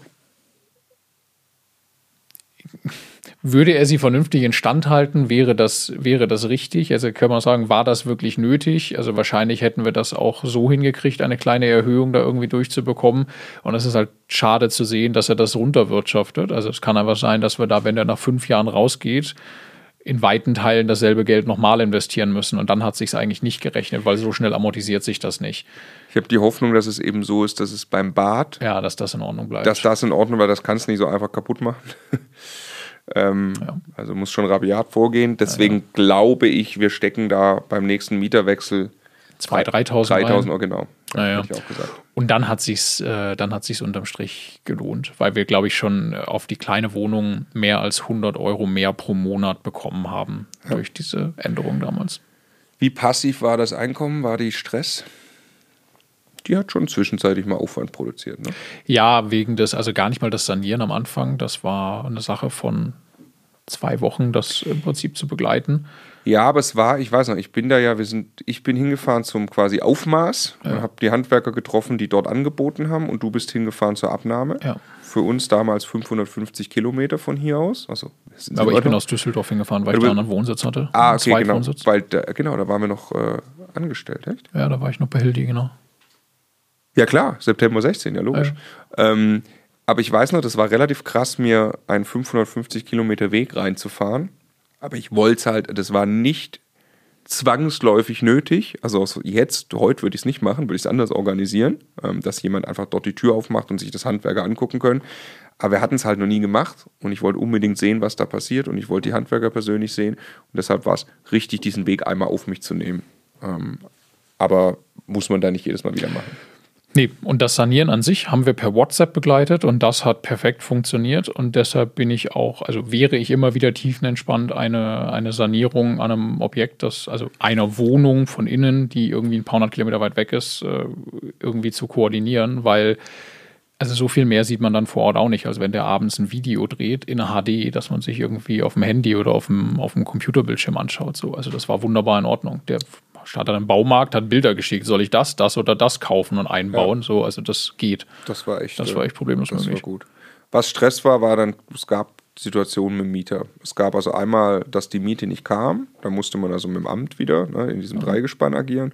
Und es gab einmal die eine, wahrscheinlich die abstruse Situation, die ich selbst hier am Telefon dann äh, irgendwie klären musste, dass er anruft und sagt, er hat sein Insulin in der Wohnung vergessen ähm, als Diabetiker, aber die äh, Wohnung ist, die Wohnungstür funktioniert nicht. Er kommt nicht wieder rein und er hat mir so sinngemäß suggeriert, wenn ich nicht dafür sorge, dass in einer halben Stunde die Wohnungstür auf ist, dann ist sein Leben bedroht. Mhm. Und er mhm. sitzt vor der Tür. Was hast du getan? Äh, ich habe ihm erstmal gesagt, also wenn sein Leben bedroht ist, dann möge er bitte den Notarzt rufen. Da bin ich der falsche Ansprechpartner. Ähm, und ähm, naja, es wurde kein Notarzt gerufen und irgendwie äh, war die Tür nachher auch wieder offen. Also es war aber, ich weiß nicht was, ich glaube, es war eine Unzufriedenheit. Er war mit der Ausführung der Arbeiten vom Handwerker unzufrieden und wollte irgendwie dem ganzen Luft machen. Das ist, aber ich weiß es nicht, das ist wilde Spekulation. Aber das war, in dem Moment, wo er anruft, war das heftig. Mhm. Also, ne, so, weil da überlegt man sich schon zweimal, wie man da reagiert. Mhm. Mhm. Ja. So, jetzt lass uns mal Bilanz ziehen. Das sind, weil jetzt kommt ein ganz großer Sprung auch zeitlich. Wir haben von August 2015 bis Mai 2017 sechs Wohnungen gekauft. Ja. Die waren der Grund, Democation zu gründen. Ja. Die waren der Grund, vielen Leuten davon zu erzählen, dass man das auch tun soll. Die dann wieder gesagt, wow, das ist ja cool und daraus entstanden ist irgendwie Immocation. Die waren für uns die Altersvorsorge. Ähm, was ziehst du ne, für eine Bilanz für diese sechs Wohnungen? Mach doch mal eine Summe kurz über die Cashflow-Spalte. Ja. Und über die Kaufpreise. Ja. Du musst, äh, glaube ich, einen Subtotal machen. Jene, ja. Also, diese Wohnungen bringen uns im Hier und Jetzt 9000 Euro Cashflow. Pro Jahr. Pro Jahr. Äh, vor Steuern. Und also jetzt sind wir zwei Personen, das sind dann 4.500 Euro pro Person und Jahr. Das sind dann ungefähr 400 Euro. 400 Euro. 350, 400 Euro pro Person und Monat vor Steuern. Wir haben in den Konzernjobs super verdient, also extrem viel Zeit reingesteckt. Das ist das ist Geld, aber das hätte jetzt nicht äh, bedeutet, dass wir in unserem Job irgendwie äh, irgendwelche Abstriche machen, also auf halbtags runtergehen können oder sowas, äh, weil jetzt das kompensiert wird. Ne? Das ist schön gewesen, um etwas mehr Geld zu haben. Wir hätten das auch immer investiert, aber es hätte im Hier und Jetzt noch nicht so viel geändert. Aber ähm, wenn du nochmal eine, eine Summe bei Miete machst, bitte. Hm. Nee, bei Miete soll. Bei Miete soll. Bitte, ja. genau. Naja. Ähm, bringen diese Immobilien 33.000 Euro Kaltmiete. Nachhaltig im Soll-Szenario, vielleicht sogar einen Schluck mehr, wenn, da, wenn man da irgendwie anguckt, dass sie teilweise heute schon mehr bringen. Aber wir haben ja ein bisschen Sondervermietung drin. Wenn wir sagen, das läuft weiter mit, dann haben wir 35.000. Vielleicht 35.000 Euro. Jetzt machen wir davon wieder, äh, wieder 20 Prozent, 25 Prozent weg für dauerhaft, wenn auch die Rate an die Bank irgendwann weg ist, für, für du Nebenkosten. jetzt, wenn abbezahlt, ne? Genau sagen wir, 8.000 Euro weg, dann bleiben 27.000 Euro über. 27.000 Euro Cashflow als zusätzliche Altersvorsorge. Hm. Durch zwei ist äh, 13.500 Euro, also etwas mehr als 1.000 Euro pro Monat haben wir uns jetzt mit diesen sechs Wohnungen aufgebaut als zusätzliche Altersvorsorge. Und wenn man sich dann wieder anschaut, was die Rentenlücke typischerweise so ist, was man an privater Altersvorsorge machen muss, was man auch aus der gesetzlichen Rente und so weiter bekommt, was Riester und Rürup und all diese Dinge binden, weil das ist ja alles auch noch inflationsgesichert, also das ist ja wirklich in heutiger Kaufkraft gerechnet, wie wir vorhin erklärt haben, dann ist das schon eine ganze Menge. Also 1000 Euro mehr wirklich zum Ausgeben im, in der Rente zu haben jeden Monat, das ist, das ist eine richtige Stange Geld. Dafür, dass wir dass wir das ja neben diesen Jobs problemlos in unserem Alltag untergebracht haben, das, das zu kaufen. Plus 440.000 Euro abbezahltes Immobilienvermögen, also zu zwei, 220.000 Euro pro Person, was ja ganz von selbst im Laufe der nächsten 30 Jahre jetzt aus dieser Miete auch passiert. Ähm, insofern äh, bin ich da immer der Meinung, dass das, dass das eine hervorragende Altersvorsorge ist und das sieht man ja, das hat uns von August 2015 bis September 2000, nee, bis Mai 2017 mit diesem einen Nachläufer und eineinhalb Jahre hat uns das beschäftigt, das aufzubauen. Und jetzt könnten wir einfach die nächsten 30 Jahre ganz normal unseren Jobs nachgehen und hätten aber das als Altersvorsorge. Oder wir könnten das auch noch einfach, hätten das noch einmal wiederholen können, um das zu verdoppeln oder so. Dann hätte das ein, drei statt eineinhalb Jahre gedauert in dem Tempo. Ne? Also immer noch phänomenal als Altersvorsorge. Ja ich komme auch glücklicherweise beim selben Punkt raus. Ja. Es war gut, das damals zu machen. Und es war gut, daraus dann zu sagen, wir gründen Immocation, weil wir wollen, dass viele Menschen genau das lernen können. Und Und daraus ist ja jetzt, und da kommen wir gleich ja drauf, etwas entstanden, was für uns jetzt mittlerweile viel, viel, viel, viel größer geworden ist, auch was das Immobilienthema angeht. Und es fangen ja eben ganz, ganz viele dieser Immobiliengeschichten so an. Ich habe irgendwann mal angefangen, eine erste kleine Wohnung zu kaufen und hatte die Idee, jetzt ein, zwei, drei Wohnungen zu kaufen. Und dann habe ich aber irgendwann gemerkt, boah, das funktioniert und warum wiederhole ich das jetzt nicht einfach jedes Jahr einmal, weil ich habe das jetzt ja einmal gelernt, wie das geht. Und äh, auch für uns, also hätten wir diese ersten ein, zwei kleinen Wohnungen nicht gekauft, wäre das alles nicht ins Rollen gekommen. Ne? Noch eine kleine Unterbrechung zur Masterclass. Bewerbungsphase, wie gesagt, Samstag, 14.11. startet sie und wir sind sehr, sehr happy, ein grandioses Team von 25 Coaches zu haben, das jeden der Teilnehmer sehr, sehr intensiv begleitet. Lass uns mal versuchen, einen kurzen Abriss zu geben, Stefan. Wer sind die Coaches? Bei uns im Team? Also erstmal haben wir, ich glaube, Größenordnung 10 aufwärts Profi-Investoren in diesem Coaching-Team, die einfach genau das, also Bestandsaufbau oder Vermögensaufbau mit Immobilien selber in ihrem Leben umgesetzt haben, erfolgreich. Also alle diese Prozessschritte, die da irgendwie dazugehören, beherrschen. Äh, von äh, einzelnen Coaches, die jahrelang jedes Jahr ein Mehrfamilienhaus gekauft haben oder die Grundstücke kaufen und entwickeln oder die erfolgreich Neubau betreiben und das dann im Bestand halten, die Immobilienhandel betreiben, also Fix and Flip von einzelnen kleinen Wohnungen bis hin zu riesengroßen Häusern. Äh, also im Prinzip erstmal alles, was es irgendwie aus der Investorensicht zu tun gibt, ist in diesem Coaching-Team als äh, praktische Erfahrung vertreten. Ja, dann haben wir natürlich die ganzen äh, passenden Spezialisten und Fachfunktionen dazu. Also Finanzierungsprofis, ehemalige Banker, Steuerberater, ähm, selbstverständlich Mietrechtsanwalt, wir haben äh, eine Asset Managerin dabei, die 8500 Mieter in ihrem Leben schon betreut hat. Ähm, also alles, was man braucht, auch noch an Spezialfunktionen. Und im Rahmen der Masterclass wollen wir halt die äh, ja, sehr wenigen Teilnehmer mit diesem Coaching-Team zusammenbringen, immer dann, wenn es den meisten Benefit hat. Also stellt euch vor, ihr seid in dem Programm, ihr wollt gerade ein Haus kaufen und ihr wollt die Sanierung durchgehen. Dann könnt ihr über einen Videocall mit einem von den Coaches detailliert die Sanierung besprechen, um dann sicher zu sein, dass ihr wirklich dabei keinen Fehler macht. Wer jetzt Lust hat, mit diesem Coaching-Team zu arbeiten, mit dem wir selbst übrigens auch sehr gerne arbeiten, ähm, der sollte sich den 14.11., den Samstag, wie gesagt, merken. Mehr Informationen gibt es unter www.immocation.de slash masterclass.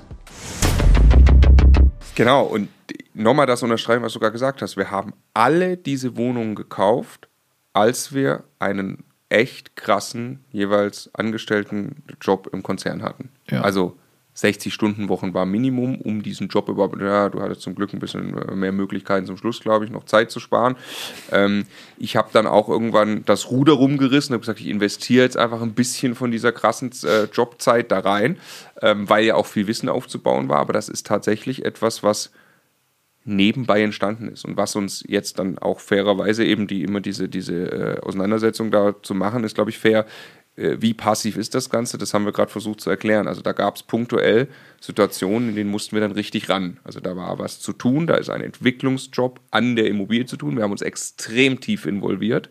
Ja, sind dann also ein Vier-Parteien-Haus, was von der Hausverwaltung verwaltet wird. Wir haben de facto das Heizungskonzept diskutiert, gemacht und, und, dafür gesorgt, dass es funktioniert. Ähm, haben noch dem anderen Eigentümer geholfen, wie es mit der KfW funktioniert und all das, weil wir wollten, dass es ans Laufen kommt, weil wir es selbst richtig lernen wollten. Ähm, aber das war halt, weiß ich nicht, zwei, drei Monate Stress, in denen das nebenbei einen begleitet hat. Und das punktuell mal für ab und zu eine Immobilie zu tun, ist tatsächlich kein Problem. Und also jeder, der irgendwie einen verantwortungsvollen Job hat, kann sich da hineinversetzen. Also wenn im Job irgendein Mist passiert, in irgendeinem Projekt, das kommt auf den Tisch, man ärgert sich und dann löst man es. Und man priorisiert Dinge so um, dass es die Zeit bekommt, die es braucht, um gelöst zu werden. Man stellt sich ja nicht hin und sagt, ach, das ist jetzt aber blöd, da habe ich nicht mit gerechnet, das kann ich jetzt aber gerade einfach nicht tun. Das ja. passiert ja nicht. Und genauso ist es ja mit Immobilien. Die sind jetzt einfach Teil der Lebensrealität, dass da möglicherweise mal irgendwas kommt, das landet dann auf dem Schreibtisch, das ist dann vielleicht ärgerlich, aber man löst es und dann ist es halt auch wieder weg und das, es ist, es passiert auch, einfach. Es ist auch teilweise in der Komplexität äh, nicht so hoch wie nee. Dinge, die wir damals im Job machen mussten, muss, muss, muss man auch so ja, sehen. Ja. Ne? Also jetzt äh, eine Nebenkostenabrechnung erstellen, wenn man das ja als Beispiel, ähm, das ist jetzt nicht super Rocket Science. Und dafür, was das in Vermögensaufbau für mich selbst bringt, Vergleich zu dem, was ich tun muss, um so viel Vermögen aufzubauen, als Überschuss von einem Gehalt als Angestellter. Also das ist der viel größere Hebel. Ja. So, jetzt gehen wir langsam ins Zwei. Vielleicht kann der Scotty, das habe ich ja äh, Scotty schon gesagt, vielleicht könntest du so, weißt du, das war jetzt so Super Mario Level 1, das war jetzt Altersvorsorger, waren wir jetzt. Ach, jetzt kommt dieser Sound auch. Dum, dum, dum, dum. Also der kam jetzt schon ganz am Anfang hoffentlich mit Altersvorsorge und jetzt gleich kommt dann quasi der Sound, wo wir das nächste Level hochklettern und ich nenne es, äh, äh, dass wir jetzt die Vollgas-Investoren werden. Wir wollen euch da jetzt auch einen Überblick geben, was wir gemacht haben in den letzten zwölf Monaten ist ähm, ziemlich krass. Vor anderthalb Jahren ging das los mit äh, der Idee, dass wir jetzt wieder in Immobilien investieren. Wir haben das schon mal ausführlich erzählt im Podcast. Wir fassen es jetzt nochmal kurz zusammen, was da die Idee dahinter ist. Ähm, und das Vorhaben, das Projekt, was wir uns vorgenommen haben, ist tatsächlich eine, eine, eine Geschwindigkeit, wo wir selbst auch wenige Leute kennen, die das in der Art und Weise schon mal ausprobiert haben. Und deshalb ähm, äh, nochmal der Hinweis, äh, was wir jetzt erzählen, da steht nicht drüber, so kann es einfach jeder tun, sondern wir haben... Oder so sollte das oder jeder so sollte es jeder tun. so. Ähm, was wir mittlerweile haben, nochmal zusammengefasst, wir haben uns eine tolle Bonität aufbauen können durch ein funktionierendes Unternehmen im Occasion. Wir haben Co-Investoren, mit denen wir zusammenarbeiten. Wir tun es selbst nicht, es tun andere Menschen, was wir jetzt erzählen. Ja? Ähm, und wir haben ein grandioses Netzwerk von ganz vielen sehr, sehr erfahrenen Immobilienleuten, die bereit sind, uns wirklich zu helfen ähm, bei der Umsetzung dieses Projektes.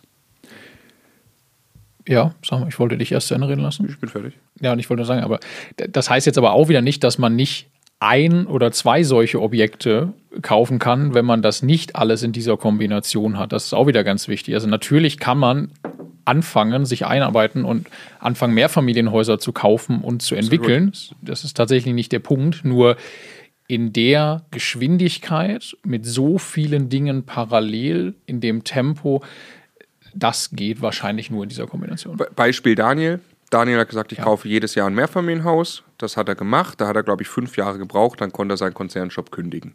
Der hatte zum Start dieses Vorhabens äh, nicht das, was wir jetzt als Absprungbasis haben. Ähm, mittlerweile natürlich, ne? ähm, aber äh, genau. Ja. So, äh, jetzt erklären wir kurz Projekt Grundeinkommen. Also Stefan und ich haben zuerst mal ein, logischerweise, Projekt, was unsere ganze Arbeitskraft mehr als aufzehrt ähm, und auch, glaube ich, äh, äh, sehr intensiv ist. Das heißt Immocation. Und das äh, kennt ihr, sonst würdet ihr nicht äh, zuhören gerade. Und das ist ein Unternehmen, was mittlerweile knapp 100 Leute, würde ich sagen, arbeiten hier in verschiedenen 80, Rollen. 80 80 ja. Äh, ist immer ein bisschen schwer durchzuzählen, weil hier natürlich lange nicht alle festangestellt in unterschiedlichen Konstellationen. 25 Coaches, ähm, ähm, äh, viele Festangestellte, viele Freelancer und so weiter und so fort. Will damit nur sagen, das ist für uns die große Mission und Vision für uns, das weiter auszubauen, dass es eine, eine Plattform gibt, eine Community gibt, in der private Immobilieninvestoren lernen, wie das geht. Ob es eine Wohnung zur Altersvorsorge ist oder ob es der Versuch ist, einen sehr großen Immobilienbestand aufzubauen und erfolgreich aufzubauen als privater Immobilieninvestor. Wir glauben, dass es genial ist, das zu lernen, deshalb beschäftigen wir uns so gerne damit und deshalb bauen wir dieses Unternehmen gerne auf. Und das ist mittlerweile an einem Punkt, an dem das für uns extrem krass auch Wachstumsschmerzen verursacht und sehr, sehr aufwendig ist, weil es einfach viele Leute sind. Jetzt haben wir aber zeitgleich Anfang letzten Jahres ungefähr die Bonität erreicht, dass wir überhaupt wieder Immobilien kaufen konnten. Weil davor war es so, wir hatten ja gekündigt, um Immocation zu gründen, haben das Fulltime gemacht, haben uns quasi selbst ein Gehalt bezahlt aus dem Ersparten, bis Immocation erste Umsätze gehabt hat. Und zu dem Zeitpunkt hatten wir also keine Bonität und wir konnten einfach keine Immobilien kaufen. Während also ganz viele andere Leute Immobilien gekauft haben, die wir dabei begleitet haben und eine Community aufgebaut haben, konnten wir selbst keine kaufen. Ganz grob Anfang 2019 haben wir so langsam gesehen, dass das fängt sich an zu drehen. Dann haben wir für uns ein Projekt definiert, das wir äh, bedingungsloses Grundeinkommen für Stefan und Marco nennen. Haben wir schon ein paar Mal darüber gesprochen. Um was geht es da? Wir wollen im Prinzip unser altes Konzerngehalt haben. äh, sechsstellig, sage ich jetzt mal, Jahresgehalt, ähm, ganz grob. Und wir wollen das als passives Bruttoeinkommen aus den Immobilien haben. Das heißt, wir wollen jetzt einen, uns einen Immobilienbestand aufbauen, der sich nicht nur von selbst abzahlt, sondern der auch darüber hinaus Überschüsse produziert, die wir tatsächlich im Hier und Jetzt ausgeben könnten. Müssen wir dann nicht, ja, aber das Schöne ist ja eben, wenn man ähm, nicht mehr muss, sondern kann. Und genau das wollen wir jetzt erreichen mit diesem Projekt. Und das haben wir definiert, dass das losgehen soll. Und dann ging eine lange, große Fragestellung rum, sollen wir das selbst machen? Ähm, können wir jetzt Profi-Investoren werden, die das tun jeden Tag? Auch in einer solchen Geschwindigkeit, weil das Projekt bedingungsloses Grundeinkommen soll zumindest den Immobilienbestandsaufbau, der dafür nötig ist, also die Akquise in, wenn wir sagen, drei Jahren ungefähr erledigen. Danach kommt ein Haufen Entwicklungsarbeit, werden wir gleich ausführlich drüber sprechen. Ähm, und das haben wir uns, das haben wir uns vorgenommen und es war ganz klar, dass wir das nicht tun können. Weil würden wir es tun, würden wir keine Immocation mehr machen können. Also wir, wir können es nicht in dieser Geschwindigkeit parallel genau. zu einer nicht, nicht irgendwie einschränkbaren Verantwortung bei, bei Immocation tun. Ne? Das ist der Punkt. Ich weiß nicht, was wir hätten tun können. Wir hätten wahrscheinlich zwei, drei, vier Häuser im Jahr kaufen können was ja immer noch immer noch krass ist. Ne? Das Absolut, ist aber wir rechnen sehr, oder wir können sehr, rechnen mal, lass, lass mal ganz grob hochrechnen. 100.000 Euro, das ist ein sechsstelliges Jahresgehalt, ähm, bleibt an Cashflow übrig. So, warum? Im Hier und Jetzt. Ja. ja. Warum bedingt das einen so großen Immobilienbestand? Ja, also jetzt, also ohne dass wir das irgendwie vorbereitet hätten, lass uns mal überlegen, ähm, also logischerweise ist, äh, sind diese Immobilien finanziert, weil egal welche Größenordnung wir jetzt da diskutieren, gibt es ja keine Chance, dass, dass ein solcher Immobilienbestand nicht mit, mit krassen Darlehen erstmal belegt ist.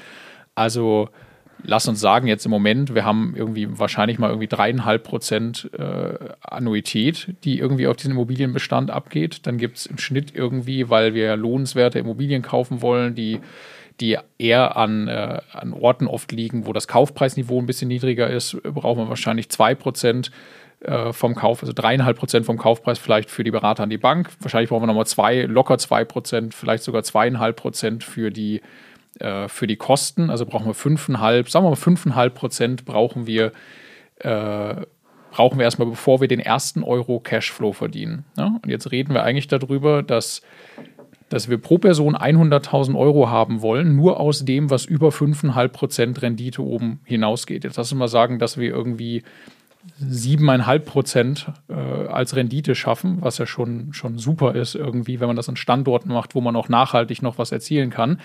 Dann sind jetzt also 200.000 Euro für uns beide zusammen, sind jetzt 2 Prozent ne, von der Rendite vom Kaufpreis. Also sind 100.000 1 Prozent, also sind das was? 10 Millionen Euro? Genau. genau. Ja. Genau. Also wenn man jetzt mal überlegt, ein Immobilienbestand von der Größe von 10 Millionen Euro als 7,5 Prozenter bringt uns beiden 200.000 Euro Cashflow jedes Jahr, der übrig ist. Mhm.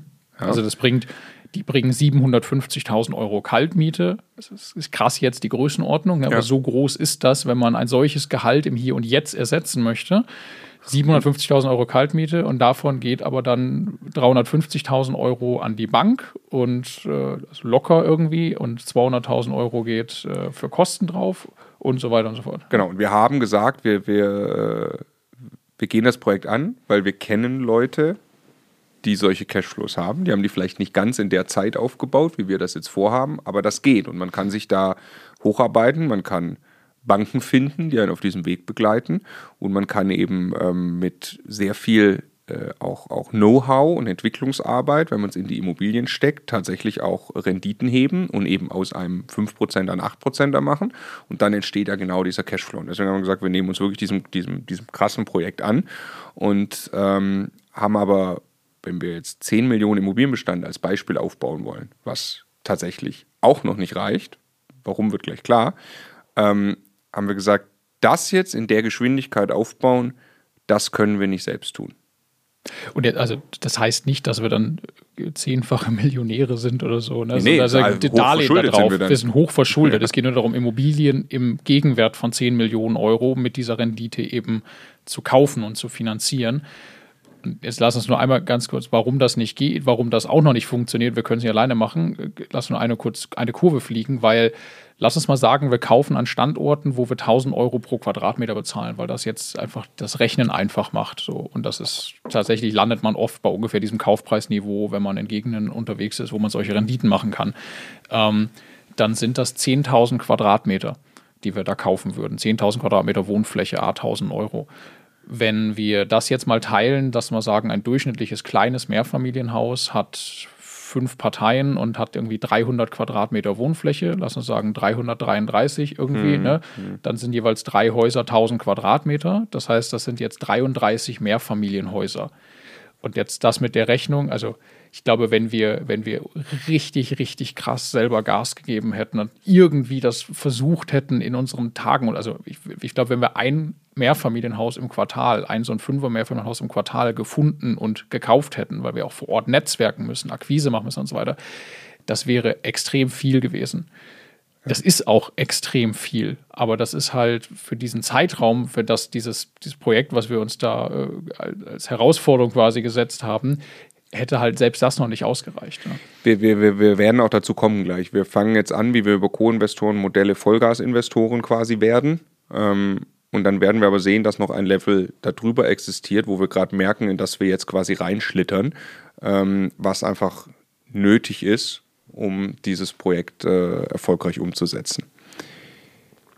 So, also die Entscheidung ist gefallen. Wir machen das mit Co-Investoren. Wir haben dann äh, sehr, sehr lange und da äh, empfehle ich, ähm, in den Podcast rein, reinzuhören, in einen der ersten Folgen, ähm, in denen wir, in den Special-Episoden, in denen wir über unseren Bestandsaufbau sprechen. Ich glaube, es ist Special-Episode 7, wenn ich es im Kopf habe.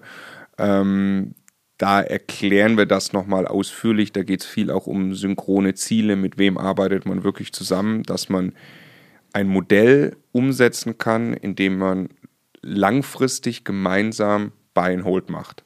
Na? Also wo man sagt, ähm, wir bringen Bonität rein, wir bringen Know-how, Netzwerk rein ähm, und der Co-Investor macht die ganze Akquisearbeit und den ganzen Entwicklungsjob. Nicht die Verwaltung, aber Akquise und Entwicklung. Ja? Und Entwicklung tut auch richtig weh, ja? werden wir gleich sehen. Ähm, und da haben wir uns ein Modell überlegt, wie das mit Beteiligung quasi funktioniert, so dass gemeinsam diese Immobilien wirklich, ich sag mal, für immer gehalten werden sollen. Also das ist unser, äh, unser Modell. Mit unseren Co-Investoren ist vereinbart, wir planen die eigentlich nie zu verkaufen, ähm, weil wir tatsächlich wollen, dass das passive Einkommen daraus uns zur Verfügung steht.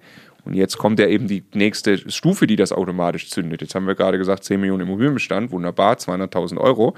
Ähm, aber es ist ja ein weiterer Co-Investor drin oder zwei. Also wir machen das entweder immer mit einem oder zwei weiteren, bisher die Partnerschaften, die wir haben.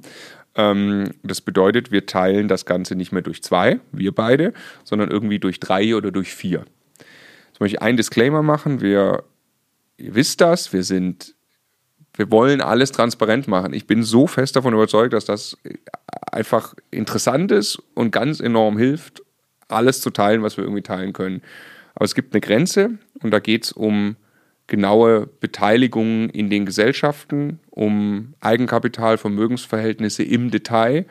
Das werdet ihr sehen, das sparen wir gleich ein Stück weit aus, weil das ist auch irgendwie äh, der Respekt den Co-Investoren gegenüber. Ähm, also da ist einfach eine Grenze erreicht, wo wir jetzt einfach nicht frei fliegend über alles reden können. Aber ähm, äh, wir wollen trotzdem, dass es vollkommen nachvollziehbar ist, wie sich die Immobilien rechnen und wie das Ganze funktioniert. Erster Co-Investor, haben glaube ich viele auch mitbekommen, war Basti. Und wir werden jetzt nicht die Immobilien, glaube ich, nochmal im. Äh, wir werden nur kurz einleiten, was die Immobilien sind, die wir gekauft haben. Die sind auch schon bekannt. Also es gab die berühmten zwei ersten Häuser in Essen, mittlerweile für uns berühmt, weil das waren die ersten zwei, mit denen wir wieder eingestiegen sind, richtig quasi ins Immobilienbusiness. Ähm, wir sehen hier ein Bild vom, äh, vom ersten Haus gerade schon gesagt, das hat der Makler ordentlich gefotoshoppt. Also so schön ist es nicht, aber es ist jetzt auch nicht ganz so schlimm. Ähm, ist von außen und, weniger schlimm als von innen. Genau. Es ist von innen, es ist, also Mieterklientel auch, quasi alle Mieten vom Amt. Es war damals, lass es uns mal hier aufklappen, wir machen kurz die, die Einleitung und dann wollen wir auch wirklich jetzt gleich mal in dem Fall hier den den Basti kurz anrufen, um nochmal äh, den, den genauen aktuellen Stand ähm, mit ihm gemeinsam zu diskutieren, weil wir hier tatsächlich nicht nur ein Video aufnehmen. Im Gegenteil, wir, wir machen selbst unser Portfolio-Update und ähm, sagen euch gleich, was da rauskam. Also nochmal, Essen, September 2019, Kaufpreis 312.000 Euro. In Wirklichkeit war es ein Paket-Deal, äh, also kommt dann noch ein zweites Haus dazu. Ähm, mit einer im Moment Miete von 22.900 Euro, 7,34 Prozent. Und wir haben aber ähm, äh, was äh, Kosten 17.000 Euro, also da ist wieder Bankrate drin und hier in dem Fall richtig ordentlich Rücklagen, ne? Ich glaube 25 Euro ja. pro Quadratmeter pro Jahr. Ja. Weil uns das ganze Haus gehört? Weil uns das ganze Haus gehört und weil wir extrem viel Wert darauf legen, ehrlich zu uns selbst zu sein mit diesem Thema Rücklagen. Und wir nicht sagen, das passt dann in großen Summe schon, wir haben irgendwo noch Geld liegen auf dem Konto, sondern wir beweisen das wirklich weg. Und wir wissen, dass ganz oft mit sowas wie 10 oder 12 Euro gerechnet wird, dass auch Banken mit solchen Werten rechnen, dass das ganz oft in Kalkulationen angenommen wird. Aber unsere ehrliche Meinung ist, wenn man mal untereinander schreibt, was im Laufe von 20 Jahren bei einem solchen Haus alles gemacht werden muss, jede, jede Sanierung einer Wohnung, jedes Bad, jeder Boden, alles, was da irgendwie passiert, jeder Mietausfall, all diese Dinge, jedes Gewerk am Haus, das man in dieser Zeit machen muss, alles, wenn man das untereinander schreibt und dann mal guckt, was man dafür pro Quadratmeter an Geld zur Seite legen muss, das funktioniert nicht mit 10 oder 12 Euro pro Quadratmeter. Und ja, das sei denn, es sei denn, dass das Haus quasi Neubau ist und äh, die Mieter da in der Regel zehn Jahre wohnen und das alles perfekt hinterlassen. Genau, wir haben eigentlich gerade den Modus, wir nehmen entweder also bei einem Haus nehmen wir entweder 20 Euro pro Quadratmeter pro Jahr oder 25 pro Quadratmeter pro Jahr. Bei dem Haus waren wir uns beide einig, vom Gefühl her 25. Auch in dem Wissen, das wurde nicht in den letzten Jahren äh, in irgendeiner Form wirklich gut entwickelt oder instand gehalten. Und das ist wahrscheinlich ist das eher konservativ, aber genau das ist ja auch richtig. Also ja. lieber haben wir irgendwann merken wir, wir ja. haben in Summe zu viel Geld auf dem Rücklagenkonto als andersrum. Ja, auch wenn wir das Geld vom Projekt Grundeinkommen ja nicht jetzt direkt wirklich wahrscheinlich ausgeben wollen. Aber gar nicht, da geht's ja nicht. Um. Wir, wir setzen uns dieses Ziel wirklich genauso, wie es ist. Wir wollen, äh, können, aber nicht mehr müssen. Und das heißt, wir, wir wollen wirklich so tun, wenn Projekt Grundeinkommen abgeschlossen ist, dann können wir den freien Cashflow ausgeben, wenn wir wollen. Hm. Für was auch immer, fürs Leben, was, für was auch immer. Ne? Oder wir legen es halt zur Seite und machen was anderes damit. Aber das wollen wir erreichen. Und deshalb lieber fette Rücklagen, die uns das vorher abziehen, damit wir da nie in Probleme kommen. Ja, klar, genau. So, also hier ist 25 Euro pro Quadratmeter pro Jahr drin, bringt uns auf einen Cashflow im Moment äh, von 5.500 Euro. Wir haben also ein Fünf-Parteien-Haus in Essen gekauft. An den Standort, an den wir tatsächlich beide sehr, sehr glauben. Ne? Ähm, waren auch dort. Äh, ein paar Mal mittlerweile. 600.000 Einwohner. Was ist die achtgrößte Stadt Deutschlands? Leipzig oder Essen, die streiten sich. Okay, also Bastis Lieblingsspruch ist, wieso sollen die ersten sieben Städte in Deutschland abgehen? Und Stadt 8 nicht und Stadt 9 soll wieder geil sein, ja. Ähm, weil Essen etwas schlechter wegkommt in den Prognosen, aber da sind sau viele Menschen, also ich mache mir da überhaupt keine Sorgen um den Standort. Ähm, und da haben wir jetzt also 5.500 Euro jährlichen Cashflow aktuell. Wir haben das im September 2019 gekauft. Wir wollen gerne auf viel mehr kommen und wie das Soll-Szenario aussieht und was seitdem geschah. Es sind krasse Dinge passiert. Dazu rufen wir jetzt nochmal kurz den Bastian, würde ich sagen. Also unser Plan, ich, ich sage nochmal kurz die, die, die, die Ist versus Soll Zahlen. Also wir haben im Moment eine Miete von 22.900 Euro, jährliche Kaltmiete auf fünf Wohnungen. Ähm, das ist schon relativ gut auf, äh, auf Marktniveau. Ne? Ähm, wir haben aber trotzdem ein Case, dass wir glauben, die Miete auf 27.000 im Jahr steigern zu können. Das ist eben unser Soll-Szenario. Und Dazwischen liegt im Prinzip der, die Annahme, wir haben da Mieter vom Amt drin zum Großteil und wir können das tun, indem wir auf die Amtssätze anpassen, die jetzt gelten. Und es gibt eine riesen Nachfrage. Also es gibt so viel Bedarf an Wohnraum für Mieter vom Amt, ähm, über alle Gruppen, die da jetzt hinterstecken, hinweg, dass äh, das Amt ja gerade auch noch die, die Sätze nach oben angepasst hat, weil sie gemerkt haben, sie kriegen für das, was sie im Moment bezahlen, nicht den Wohnraum, den sie brauchen. Ne? Und, genau, die, die, die, äh, unser Case, unser Soll-Szenario, 8,6% Rendite, also 27.000 Euro Mieteinnahmen, die wir dafür brauchen, das basiert noch auf den alten Amtssätzen So, und jetzt ist aber im Detail, also erstmal schöne Geschichte, wir kaufen etwas mit, wahrscheinlich beim Kauf waren das ja unter 7% knapp und entwickeln das gemütlich auf 8 bis 9, indem wir einfach die Mieten erhöhen. So, so einfach gedacht, so schwer umgesetzt, kann man glaube ich sagen. Es hat uns richtig Bauchschmerzen gemacht, ne? also uns beiden, weil wir dachten, oh Kacke, wir haben jetzt diese Häuser gekauft und wir sind überhaupt noch nicht da, wo wir hinwollen. Wir haben die im September 19 gekauft, wir sind noch mittendrin im Entwicklungsjob ähm, und dem Basti, glaube ich, wirklich Bauchschmerzen, weil äh, es einfach richtig viel Arbeit war. Auch viel mehr als gedacht und auch immer noch ist. Ja. Also, was war passiert? Nummer eins, der Keller ist sehr, sehr feucht gewesen, vollgestellt. Wir waren ja zusammen drin damals. Ähm, und wirklich bis zur, bis zur Decke hoch. Teilweise sieht man, wie die Feuchtigkeit die Wand hochkroch. Ähm, ist aber wohl auch relativ üblich in der Straße und habe das jetzt schon mehrfach auch äh, mit. Also bei Altbaus kann es einfach sein, du kannst den Keller nicht nutzen, du musst den Keller sinngemäß aufgeben. Und das war auch hier der Fall. Das große Problem war, die Mieter haben das alles vollgestellt. Und äh, das war eine erste Maßnahme, die war relativ leicht umzusetzen und die hat gut funktioniert. Ja. Also Lüftungslöcher zwischen den einzelnen Kellerabteilen und dann auch nach außen hin geschaffen, sodass da einfach ein Durchzug jetzt herrscht und Feuchtigkeit nach außen gehen kann. Genau, und sich Feuchtigkeit langsam zurückzieht. Ja gibt auch da, glaube ich, wieder die Variante, man kann eine sonst wie ausgeklügelte Lüftungsanlage wahrscheinlich für 10, 20, 30.000 Euro kaufen. Ja. Oder man bohrt einfach Löcher rein, ja. ähm, was für den Moment ausgereicht hat. Ja. Und außerdem musste man die Mieter dazu bewegen, Keller zu räumen und das hat funktioniert, erstaunlicherweise. Ne? Mit Einzelgesprächen, die der Basti vor Ort geführt hat und Aushang hat das dann tatsächlich funktioniert.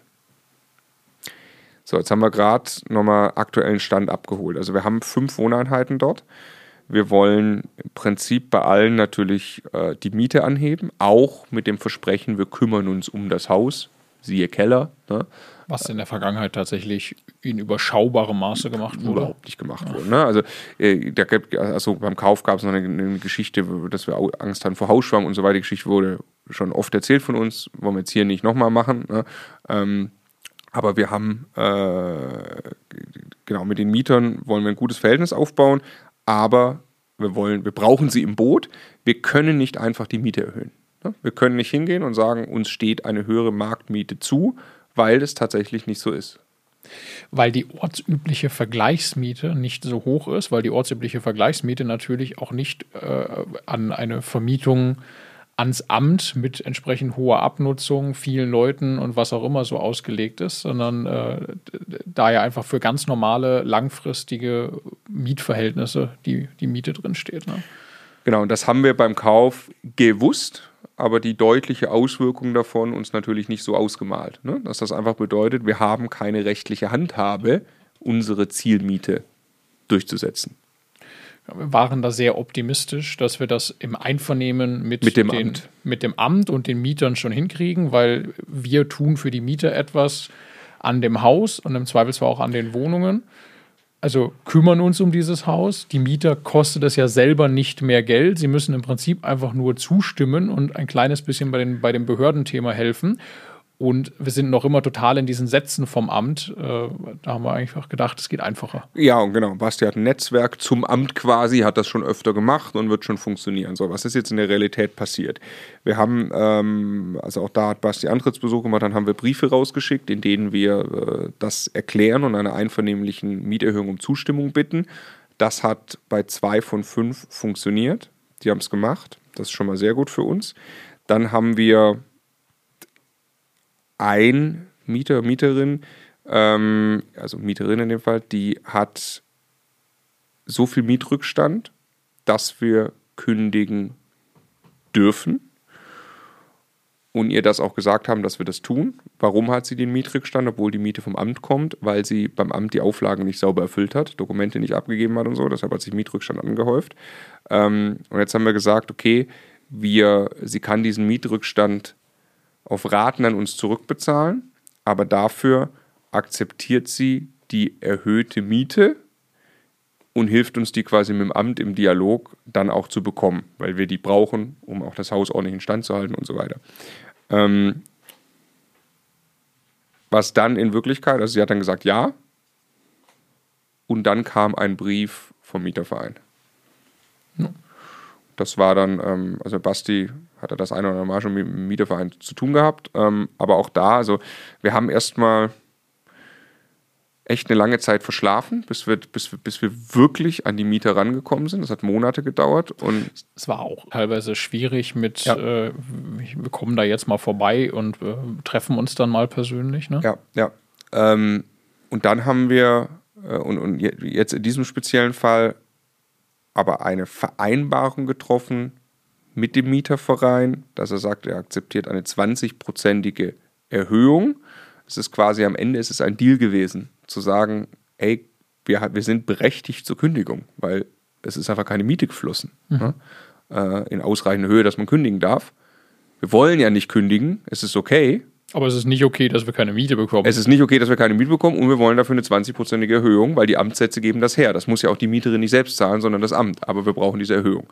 Und dem wurde jetzt äh, zugestimmt. Allerdings noch nicht umgesetzt. Wir wissen noch nicht, ob wir es wirklich bekommen. Ne? Aber der Mieterverein hat Ja gesagt.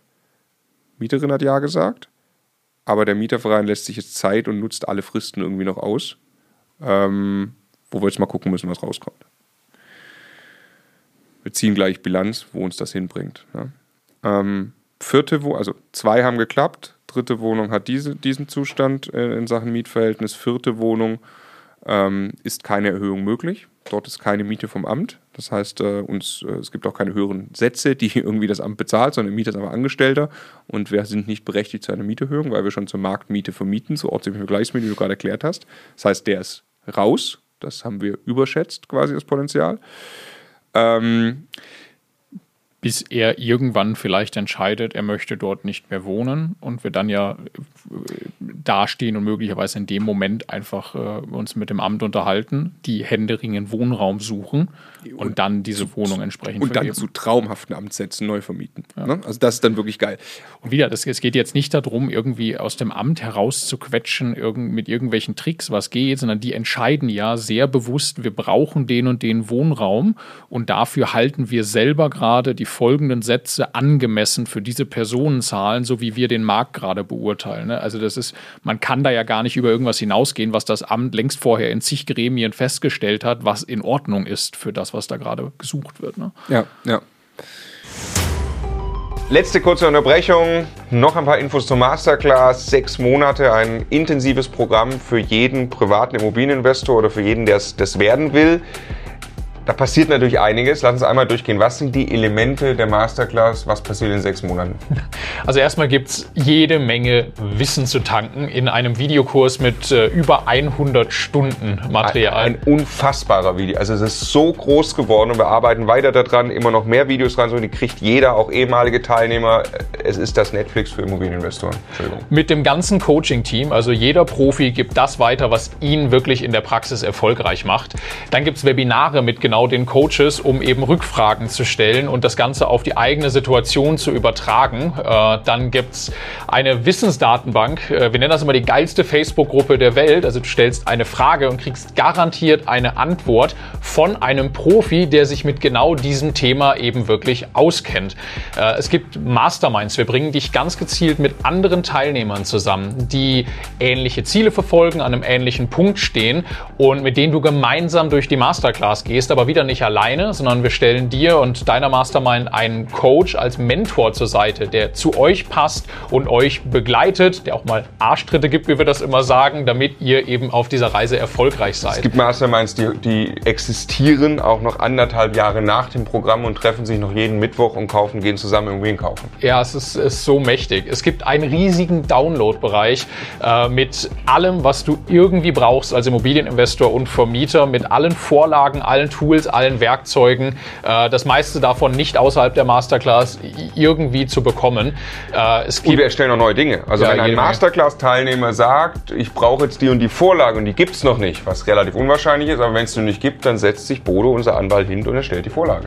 Genau, also es ist äh, ja, ziemlich krass geworden mittlerweile, dieser Bereich. Ja, und dann gibt es einen Abschlussworkshop, wirklich physisch. Wir kommen zusammen, zwei Tage, ein Wochenende äh, und haben äh, wirklich intensiv eine Workshop-Zeit in kleinen Gruppen, Thema für Thema. Es gibt da nochmal noch mal Coachings. Es gibt, äh, ganz wichtig, auch in der Masterclass die Möglichkeit, Einzelcoachings in Anspruch zu nehmen. Das heißt, wenn du an irgendeinem Punkt wirklich mal eins zu eins individuelle Hilfe brauchst, dann meldest du dich bei uns und dann bringen wir dich mit genau dem Coach zusammen, der dir am allerbesten helfen kann in der Situation, in der du gerade bist. Und mit dem hast du eins zu eins eine Videokonferenz, ähm, um äh, dein Thema zu lösen äh, und von der Erfahrung dieses Profis eben zu profitieren. Ne? Ich glaube, du hast alles aufgesetzt, hast hervorragend zusammengefasst. Vielen Dank. Nur eine Sache ergänzen. Das Ganze folgt alles einem kompletten roten Faden. Es geht nicht darum, dir einen, ein System oder ein Modell beizubringen, mhm. aber es gibt einen roten Faden, der dich Schritt für Schritt durch all diese Punkte durchführt, durch die sechs Monate, so dass du am Ende einen Masterplan in der Hand hältst. Das ist das erklärte Ziel der Masterclass, der zu deinen Zielen passt und wie du mit Immobilien genau deine Ziele erreichen kannst. Wenn dich das interessiert, sei nochmal erwähnt, immocation.de slash masterclass. Da gibt es mehr Informationen und bewerben auf die Plätze für die Masterclass 2021 kannst du dich am Samstag, den 14.11. Genau, also äh, heißt nur, wir haben da jetzt gerade kein Potenzial, aber wir haben langfristig natürlich ein Potenzial, das wir da auch noch heben werden. Aber wir haben auch, wir werden das nachher sehen. Wir haben auch Häuser gekauft, die deutlich unter Marktmiete sind. Hier ist unser, unser Case nicht, dass wir deutlich unter Marktmiete aktuell vermieten, sondern dass wir glauben, übers Amt bessere Mieten bekommen mhm. zu können. Fünfte Wohnung haben wir dann erfahren vom Verkäufer oder von der Mieterin, dass eine Vereinbarung existiert, dass im Bereich, was war das, 190 Euro, 180 Euro, weniger Miete bezahlt wird. Als im Vertrag steht. Als im Vertrag steht. Und das war uns nicht bekannt beim Kauf. Das haben wir auch, das stand anders irgendwie in den Mieterlisten. Ne? Und ich sage, sie haben die Vereinbarung und sie hat auch diesen Betrag ähm, äh, angehäuft jetzt, also zahlt den tatsächlich zu wenig. Deswegen ist die Ist-Miete immer noch ähm, weniger, als sie eigentlich auf dem Papier auch wäre hier. Ähm, und das, was wir jetzt da machen, ist, wir haben, also eigentlich ist die Situation, die, das ist ein älteres Ehepaar und das kann sich die Wohnung nicht leisten zu der Miete, die eigentlich vereinbart ist. Ne? Also da war Basti im persönlichen Dialog mit den Mietern, die gesagt haben, ich kann mir die Wohnung nicht leisten für 180 oder 100 Euro, 90 Euro mehr, was ich eigentlich laut Mietvertrag bezahlen muss. Weil wir haben hier eigentlich mal mit unserer ganzen Familie, mit Kindern und an allem drum ja. und dran gelebt. Die sind jetzt alle aus dem Haus und jetzt eigentlich ist diese Wohnung auch viel zu groß für diese zwei Personen gerade. Ne? Genau, ja. genau. Und äh, deshalb äh, helfen wir ihnen jetzt, eine andere Wohnung zu finden. Ja. Und die haben auch verständnisvoll reagiert und gesagt, wir verstehen das, die Wohnung ist eigentlich nicht mehr für uns und die wird uns auch so nicht mehr bezahlt und die können wir auch so dann selbst nicht leisten. Also ähm, suchen wir uns eine andere Wohnung, ist okay und wir unterstützen dabei. Ja. Ja. Und das ist dann jetzt, wenn wir über alle fünf zusammen mal in die Zahlen geht, also wo, wo wirklich mal hier gerade herleiten für uns. Ne? Also wir haben jetzt hier 22.900 Euro Miete im Moment, wollen auf 27.000 perspektivisch kommen in der Entwicklung. Mhm. Ich sage mal, was jetzt hier noch ähm, oben drauf kommt, ist, dass wir die Wohnung 3 im Dachgeschoss, da werden wir einen Teil machen von, von der Entwicklung. Genau, mit der Erhöhung einvernehmlich, gemeinsam mit, der, mit dem Mieterverein. Und wir werden in Wohnung 5, die wir gerade besprochen haben, durch die Neuvermietung deutlich wahrscheinlich einen Schritt machen. Ja. Wir werden aber, weil. Weil es eine große Wohnung auch noch ist, genau. Genau, genau. Wir werden aber also die, die vierte, wo der Angestellte ist, die werden wir jetzt gerade nicht erhöht bekommen. Ja. Das heißt, wir werden, ich schätze mal, in den nächsten Monaten einen deutlichen Schritt machen, vielleicht Richtung 25.000 Euro jährliche Mieteinnahmen, aber Richtung 27 kommen wir noch nicht. Nee. Aber 25 wäre auch ziemlich fein. Mhm. Ja, aber im Soll-Szenario, also ähm, machen wir hier einmal durch. Aktuell eben 7,3% Mietrendite bringt uns einen Cashflow von 5.500 Euro. Wieder, hier stehen jetzt Kosten gegenüber, das ist unsere echte Bankrate drin. Da ist drin für die Verwaltung was 25 Euro und 25 Euro pro Quadratmeter pro Jahr Rücklage. Ja. Dann bleiben 5.500 im Moment übrig. Wenn wir auf 27.000 Euro Miete kommen, jährliche, dann bleiben schon 9.600 Euro übrig. Ne? Sieht man hier. Wir werden jetzt wahrscheinlich irgendwo dann schätze ich mal in absehbarer Zeit bei 6.000 bis 7.000, also 7.000 bis 8.000 Euro Cashflow landen, ne, wenn wir die Entwicklung so weitergemacht haben. Ja. Nummer 1 so, von diesen zwei ersten Häusern, die wir gekauft haben, in dem neuen Level. Ähm, Nummer 2. So, dann haben wir äh, in einer Straße gekauft, in der wir schon mal äh, auch YouTube-Videos gedreht haben, zusammen mit Alex von Alex kauft eine Bude. Wer das Format kennt, ist äh, einige Zeit her mittlerweile. Den haben wir begleitet beim ersten Immobilienkauf. Daher kannten wir auch die Straße sehr gut und haben uns sehr gefreut, dass es im September 19 eben nicht nur das eine Haus gerade gab, was wir beschrieben haben, sondern es war gleich ein Paketdeal, ein weiteres Fünf-Parteien-Haus für 277.000 Euro in eben Essen-Altendorf, ein Viertel, wo der Weber-Grill nicht weit weg steht von der Messerstecherei. Das ist tatsächlich so. Ähm, zwischen diesen beiden Welten liegt eine lange Straße. Ähm, in der Straße steht das Haus. Äh, wir glauben aber, dass man da also auf jeden Fall eben wieder übers Amt vermieten kann, jederzeit, wenn man das möchte glauben aber auch, dass dieses Viertel sich anfängt zu drehen, haben da viel vor Ort ähm, ja auch mit Leuten gesprochen und so. Ähm, und der ein oder andere Webergrill zusätzlich äh, äh, auf dem Balkon steht bald und dann haben wir da möglicherweise auch wirklich eine, eine gute Lage. Genau. Was wahrscheinlich noch ein paar Jahre dauert, aber, aber passieren kann. Ne? Genau. Und bis dahin vermieten wir es so, wie es ist. Wieder Wohnraumanmieter vom Amt der dringend gebraucht wird. Genau. Wo wir da jetzt stehen, rufen wir nochmal wieder eben den Basti an. Zu diesem Haus. Das, äh, Gespräch mit, wir haben erstmal was gerade äh, erfahren, was wir beide nicht dem Schirm hatten. Nämlich ist es nicht nur in der, in der Stadt Essen die Sätze fürs Amt erhöht worden, sondern tatsächlich auch der äh, Mietspiegel. Was äh, von 5,50 Euro auf über 6 Euro was uns hilft. Was extrem hilft, weil ja die einfachste Art einer Mieterhöhung ist eine ortsübliche, also eine Erhöhung auf die ortsübliche Vergleichsmiete, sauber belegt über einen Mietspiegel. Da gibt es eigentlich nicht viel dran zu rütteln oder zu diskutieren hinterher.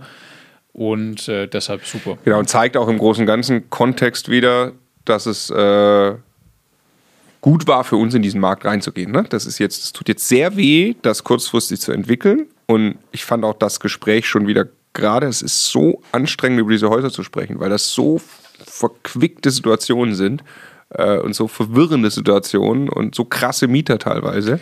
Aber wirklich, also insbesondere deshalb, weil wir da mit Bestandsmietern mit schwierigen Bestandsmietern zu tun haben, die wir halt mit den Immobilien eingekauft haben. Also Menschen, die von Anfang an in keinster Art und Weise unterstützen. Also angefangen von, dass sie den ersten Fragebogen, wie viele Leute sie eigentlich wo aufhalten und wie man sie erreicht, nicht beantworten und dann die einfachsten Dinge nicht tun, die irgendwie getan werden müssen, wie den Müll zur Seite räumen im Innenhof und so. Also einfach. Ja. Wir hatten auch zwischenzeitlich den Glauben verloren, ne? dass wir in diesen Häusern vorankommen. Zumindest, muss, muss zumindest mit diesen Mietern bis dann irgendwann. Langfristig keine Frage, aber wir haben ja, ja genau. Projekt Grundeinkommen, wir wollen ja auch wirklich entwickeln. Ja. Ne? Und also gehen wir es kurz durch. Ähm, 277.000 Euro war der Kaufpreis für äh, jetzt das zweite Haus hier in Essen. Äh, aktuell ist die Miete 22.500 Euro gegenüber Kosten 15.500 Euro, macht einen Cashflow von knapp 7.000 Euro, ist also jetzt heute mit der Miete, die gerade vereinbart ist, ein 8%er. Mhm. Das macht mich tatsächlich auch sehr happy. Mhm. Ähm, wir wollen da ja auf äh, 9 kommen. Wir, ich weiß, für die Häuser haben wir ganz grob im Kopf, die kaufen wir mit knapp 7 und die bringen wir safe auf 8, vielleicht auf 9. Mhm. Und ähm, ist geil, dass wir da. Wir haben gesagt, zur normalen Marktmiete auf 8 mit der Tatsache, dass das eigentlich eine Sondervermietung ans Amt ist auf 9. Genau. So, und jetzt, äh, jetzt hört euch aber an, was, äh, was passiert ist. Also äh, Wohnung, ein, gehen wir fünf Wohnungen durch. Erste Wohnung, einvernehmlich, Mieterhöhung wurde akzeptiert. Also Mieter hat gesagt, ja, unterschreibe ich äh, und das Amt bezahlt es ja dann. Ähm, das zweite war die, wie hat der Basti gerade gesagt, die aufwendigste Mietdiskussion und Erhöhung. Der aufwendigste Fall. Fall, den er je hatte mit dem Amt. Jetzt muss man, also was haben wir mit, was haben wir zwischenzeitlich dort festgestellt? Der Basti redet mit den Ämtern, sagt natürlich auch, hey, wir investieren jetzt auch hier in das Haus, wir wollen jetzt auch äh, höhere Mieten, das klappt oft einvernehmlich, verstehen auch die Ämter, ne? also checkt man auch, dass man die Häuser dauerhaft äh, auch instand halten muss und so. Ähm, aber hier hat das Amt jetzt einen, und das ist ein anderes Amt wie bei einem anderen Haus in Essen. Und die haben einen neuen Super-Move sich überlegt. Sie verpflichten jeden, der die Miete vom Amt bekommt, der eine Mieterhöhung bekommt, damit erstmal zum Mieterverein zu gehen. Es war egal, egal ob das jetzt gerade rechtlich sinnvoll ist oder nicht. Das ist quasi, das Amt hat sich damit der, der Notwendigkeit entledigt, irgendeine Qualifikation in Sachen Prüfung dieser Mieterhöhungsverlangen oder Vereinbarung oder sowas zu haben, indem sie einfach sagen, das wird immer überprüft. Genau. Wohl wissen, dass er also das ist ja eine einvernehmliche Vereinbarung. Der, unser Vertragspartner ist der Mieter. Der, der kann als mündiger Vertragspartner erstmal prinzipiell unterschreiben, was er möchte. Da kann auch tatsächlich rechtlich der Mieterverein dann überhaupt nichts dran tun. Aber er wird halt eingeschaltet und verkompliziert den Prozess. Und das ist uns jetzt auch gelungen hier, beziehungsweise dem Basti gelungen, dass sie das äh, unterschrieben haben. Allerdings war es sehr, sehr kompliziert, weil dort drei verschiedene Personen, also äh, in einem Amt wohnen, die aus drei Unters äh, in dem Amt, in der Wohnung wohnen, die aus drei unterschiedlichen Töpfen vom Amt Sozialleistungen beziehen. Und das musste quasi erstmal alles auseinandergefieselt werden mhm. und äh, mit einer Sprachbarriere, also die sprechen kein Deutsch, ähm, der Basti irgendwie mit Hand und Fuß ähm, vor Ort hinkriegen, hat mit denen zehnmal dieselben Formulare ausgefüllt glaube, etwas übertrieben, aber nicht viel übertrieben, ist mit den Formularen persönlich zum Amt gelaufen, hat sichergestellt, dass die Formulare eingeworfen werden. Ähm, äh, damit also für Sie sichergestellt ist, Sie bekommen die höhere Miete dann auch wirklich vom Amt gecovert. Warum waren die überhaupt bereit, äh, mit uns zu arbeiten? Ich glaube einmal, weil der Basti das äh, äh, einfach gut rüberbringt ähm, und zum Zweiten, weil sie auch Mietschulden hatten. Also sie mhm. haben auch selbst äh, eben wieder irgendwelche Themen im Amt produziert, die dazu geführt haben, dass das Amt nicht bezahlt hat. Und äh, im Zuge dessen haben wir halt gesagt, okay, ähm, äh, gerne hier weiter wohnen, aber dann bitte ähm, mit den angepassten Amtssätzen, dabei müsst ihr uns unterstützen. Ja. So würde ich es mal bottomline zusammenfassen. So, und dann äh, Wohnungen 3, 4 und 5. Dort ist keine Entwicklung bisher gelungen. Im Gegenteil. Und äh, auch das passt natürlich ins Bild ähm, der Häuser, die echt anstrengend sind für uns. Äh, wir haben einen Wasserschaden. Genau, wir haben einen richtigen Wasserschaden, der drei Wohnungen komplett in Mitleidenschaft gezogen be beziehungsweise total kaputt gemacht hat. Ja. Es ist äh, zum Glück nach, nach Klärung ein Versicherungsschaden, ein Leitungswasserschaden, ähm, weshalb das jetzt am Ende für uns nicht so negativ ist, weil äh, einfach die Substanz der Wohnungen auf einen vernünftigen Stand gebracht wird. Ähm, alles hinterher sauber wieder durchgetrocknet, das wird einfach professionell durchgeführt, aber natürlich ist das wieder einmal Aufwand und Ärger in der gesamten Koordination. Mieter müssen das Haus vorübergehend verlassen, müssen in einem Hotel wohnen, müssen dann wieder rein, nachdem das erledigt ist. Ähm, das ist jetzt für zwei Wohnungen erfolgreich abgeschlossen. Und für die dritte Wohnung, da ist tatsächlich eine Mieterin drin, die also für mich nicht nachvollziehbar, nicht die Wohnung vorübergehend verlassen möchte in ein Hotel, damit ihre Wohnung wieder vernünftig hergerichtet wird und stattdessen in dieser Wohnung einfach sitzt und sich weigert. So, ja. Wo man jetzt dann, äh, nicht, echt nicht wo man jetzt kann. quasi auf dem, auf dem Rechtsweg mit einer Klage, äh, irgendwie möglichen Klage drohen muss, und wo man dann auf Duldung dieser Maßnahme, also sie muss ja nicht die Wohnung verlassen, aber sie muss die Maßnahme, dass diese Wohnung wieder instand gesetzt wird, dulden, muss man auf, auf Duldung dieser Maßnahme klagen. Also es ist abstrus. Es ist abstrus. Die, die, die Wohnung ist trocken. Ja. Also man kann da prinzipiell sein, aber sie soll jetzt eben, sie muss saniert werden nach diesem Wasserschaden. Ähm, und das wollen wir gerne machen. Sie soll ja eben auch nicht nur oberflächlich trocken sein, sondern ich meine, da sind Holzbalkendecken drin, da müssen die Böden aufgemacht werden, da muss aber geschaut werden, dass wirklich die Feuchtigkeit rausgeht. Genau. Und wir wollen dann auch, dass es, dass es dicht ist danach, also dass es A trocken ist und B dicht ist, dass da kein Wasser irgendwie in die Decken läuft. Also wir müssen das Thema lösen. Und was ich nicht verstehe, äh, Hotel, okay, also wird halt bezahlt, äh, warum man das nicht macht, wenn man danach eine sanierte Wohnung kriegt. Ja. So, ne? Gut, also da haben wir drei Wohnungen, in denen wir das Thema haben. Und gleichzeitig sind das auch die drei Wohnungen, wo noch keine Mieterhöhung irgendwie äh, durchgegangen ist oder einvernehmlich vereinbart wurde. Eine davon allerdings betrifft einen Angestellten, der bisher eine Mieterhöhung so nicht akzeptieren muss. Mit dem neuen Mietspiegel, was wir gerade erwähnten, aber tatsächlich äh, wir eine kleine Möglichkeit haben. So. Ja, weil sie eigentlich immer schon unter der marktüblichen Miete ist, nur dass der Mietspiegel, der ja immer ein bisschen hinterherläuft, das noch nicht wiedergespiegelt hat und jetzt tut er das eben. Ja. Genau, also Soll-Szenario statt 22.400 Euro glauben wir auch hier das Haus irgendwann auf 27.000 Euro Miete zu bekommen. Das ergibt sich einfach aus quasi den Amtssätzen, die für gleiche Wohnung, gleiche Personenanzahl dann tatsächlich wie bei dem vorherigen Haus ja. auf den gleichen Wert quasi kommt. Ähm, was aber dann hier, weil der Kaufpreis geringer ist, dann schon zu äh, über 11.000 Euro Cashflow jedes Jahr führen würde. Ja. Was denkst du, wo sind wir da in absehbarer Zeit? Eher maximal eigentlich noch, noch, noch eine, die da durchgeht, ne? Erhöhung. Ja, wahrscheinlich sind wir da jetzt irgendwie perspektivisch mal bei von 23 zu 27 ist die Strecke, dass wir da erstmal bei 24.000 oder sowas sind oder 24,5 Kaltmiete und äh, der Rest über die Zeit irgendwann mit Mieterwechseln wahrscheinlich sich ergibt. Ja, ja. ja. glaube ich. Bottomline zu den zwei Häusern, die sind, die sind brutal, vor allem wenn man auch drin war, finde ich. Das ist, das ist krass, aber sie sind an einem geilen Standort. An sich sind sie schön und ich habe das Gefühl, wir machen da jetzt, wir machen da Meter und haben auch ein paar Mietverhältnisse, in denen wir jetzt auch ein gutes Mietverhältnis haben und deshalb das waren die Häuser, die bei mir am schlimmsten im Kopf waren, ob wir die so entwickelt kriegen, wie wir wollen. Und so langsam habe ich das Gefühl, wir sind gerade am Turnaround Point quasi. Aber viel später und noch immer bei Weitem nicht vollständig äh, im Vergleich zu dem, was wir uns ursprünglich mal gedacht hatten. Genau. Was alles fein ist, wenn man sich die Cashflow-Zahlen ist ja toll, ja? Äh, dass da überhaupt Cashflow rauskommt, ist wunderbar. Ähm, aber genau zum Plan hin haben wir noch einen Weg zu gehen. So, nächste Immobilie. Erstes Bauchgefühl. Cool, macht Freude, ne? Wuppertal. Äh, ja, einfach. eine einfache Immobilie.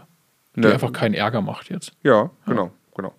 Ähm, kurz einleiten, dann gehen wir nochmal die Fakten ähm, raussuchen teilen mit, mit euch den aktuellen Entwicklungsstand. Wir haben im Februar 2020, haben wir auch vorgestellt, das Projekt damals, ein Elf-Parteien-Haus in Wuppertal gekauft mit 622 Quadratmeter. Ich glaube, elf Einheiten, ne? davon ist ein Gewerbe, wenn ich es richtig im Kopf habe. Ja, das ist eine Physiotherapiepraxis drin. Genau, 635.000 Euro Kaufpreis für die, die es sehen können blenden wir es ein, sieht man ein Haus, das aussieht, als könnte es aus deiner Heimat kommen, tut es aber nicht. Ne? Genau, verklinkert ja. und äh, denkmalgeschützt die Fassade. Ähm, also tatsächlich ein bisschen aufwendig verklinkert und mit äh, so Holzornamenten und so Giebeln und sowas. Also schön. Und einen, einen, einen, einen, ausführlichen äh, Stellplatz-Garagenpark, kann man schon fast sagen irgendwie. Ne? Da ist ein Haufen Stellplätze dabei. 13 Einzelgaragen, also wirklich abschließbare Garagen mit Tor und Wänden und sowas. In komplexen Strukturen, ne? die teilweise auf anderen Grundstücken stehen, aber da dazugehören und so. Genau, ja. genau. Schauen wir mal, wo es steht und rufen natürlich wieder den Basti an, mit dem wir das ja hier zusammen gemacht haben. So, also Stimmung mit Basti ist, äh, ist gut, muss man sagen, weil wir jetzt hier auch bei Wuppertal gerade, oder speziell jetzt hier bei Wuppertal, wo ich mit einem guten Gefühl gerade sind, wo das Ganze steht. Ähm, das war aber auch nie ein Haus, wo wir Probleme irgendwie erwartet haben. Ne? Das ist solide vermietet. Ja, ja, ich, ich, ich finde das nur für uns ist diese, diese ersten Häuser, zwei Essen, Wuppertal, das, was wir da gemacht haben, da mussten wir uns ja für uns auch selbst beweisen, dass dieses Modell funktioniert, gemeinsam mit den Co-Investoren, dass wir in der Lage sind, solche Häuser dann wirklich umzusetzen, im Hier und Jetzt, zu entwickeln, in Cashflow und so weiter. Und das ach, das gibt mir gerade ein echt gutes Gefühl. Also, dass auch Wuppertal jetzt, äh, wo, wo, wo nie große Probleme hatten, aber dass das fast ins Ziel fährt. Leiten wir es mal her für ähm, Zuschauer oder Zuhörer. Ähm, also Miete im Moment, also im Kaufpreis von 635.000 Euro steht eine Miete gegenüber von 46.000 Euro ist. 7,2% Mietrendite ist das, abzüglich aller echten Kosten, die wir wirklich haben für die Bank, 20 Euro pro Quadratmeter pro Jahr Rücklage plus Verwaltung, bleibt uns ein Cashflow von 15.500 Euro. So, was ist passiert, seit wir im Februar 2020 äh, das gekauft haben? Wir sind erstmal mit der Situation konfrontiert gewesen, dass drei Wohnungen leer sind, beziehungsweise zwei. Aber aus der einen, das waren eigentlich zwei zusammengelegte Wohnungen. Die haben wir wieder getrennt. Ne? Also wir genau. haben quasi wieder zwei Eingänge hergestellt, zwei Klingeln, haben äh, dafür gesorgt, dass man die getrennt wieder vermieten kann haben die getrennt vermietet. Ne? Haben festgestellt, dass wir sehr wenig Mietnachfrage haben.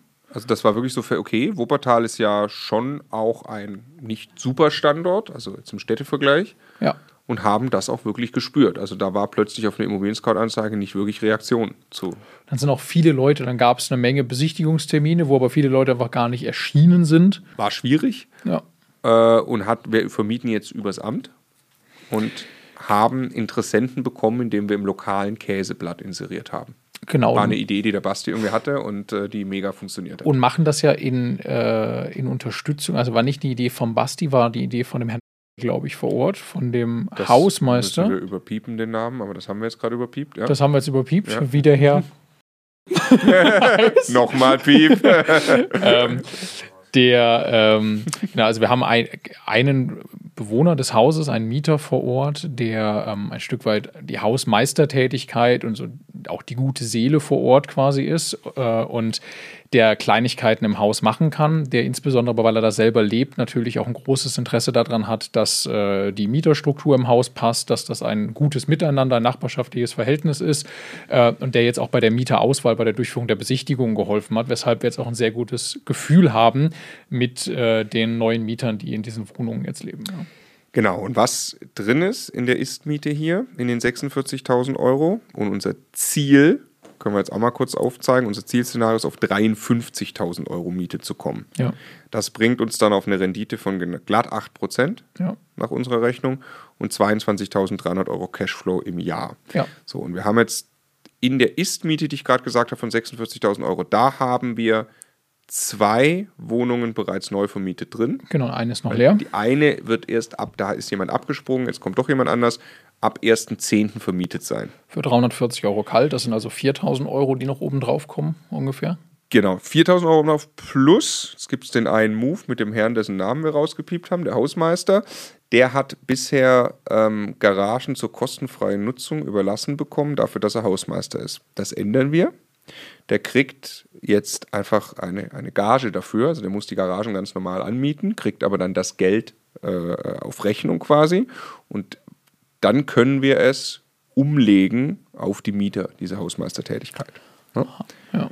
Was de facto für uns zusätzliche Mieteinnahme dann natürlich Eine ist. Hausmeistertätigkeit Betriebskosten darstellt, die man auf Genau. die Mieter umlegen kann. Und äh, dadurch ist es für uns purer Cashflow eigentlich, das jetzt so zu Genau, da geht es um zwei Garagen, zusammen 120 Euro im Monat, mal 12, macht ganz grob 1400 Euro.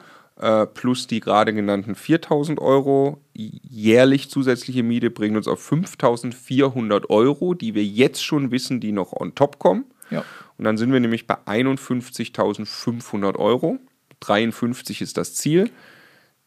Da werden wir, ist, es gibt noch kleine Potenziale, irgendwie Mieten anzupassen, aber das ist jetzt auch, ne, da, äh, Genau, es gibt quasi einzelne Wohnungen, die sind, die sind Genau. unterm, unterm eigentlichen Marktwert und die würde man bei einer Neuvermietung oder perspektivisch irgendwann mit einer, mit einer äh, mit Vergleichswohnungen würde man die noch ein kleines bisschen anheben können und dann kommen wir auf die 53.000, die also total realistisch gerade sind. Genau, da, Szenario. genau. Wie gesagt, bin ich wirklich sehr happy. Ich meine, 22.000 Euro Cashflow, der dann da entsteht, ähm, äh, jedes Jahr, das ist schon, das ist schon echt eine, eine Stange Geld, während wir echt saubere Rücklagen bilden. Ich glaube, das Einzige, was langfristig halt hier zu beobachten ist, ähm, ist wirklich, ob wir genug Mieternachfrage haben. Also das ist mittelgute Lage in Wuppertal und das ist jetzt, wenn ich, also ich freue mich mega über das Investment, was es mir und jetzt macht. Ein bisschen Fragezeichen habe ich in 20, 30 Jahren.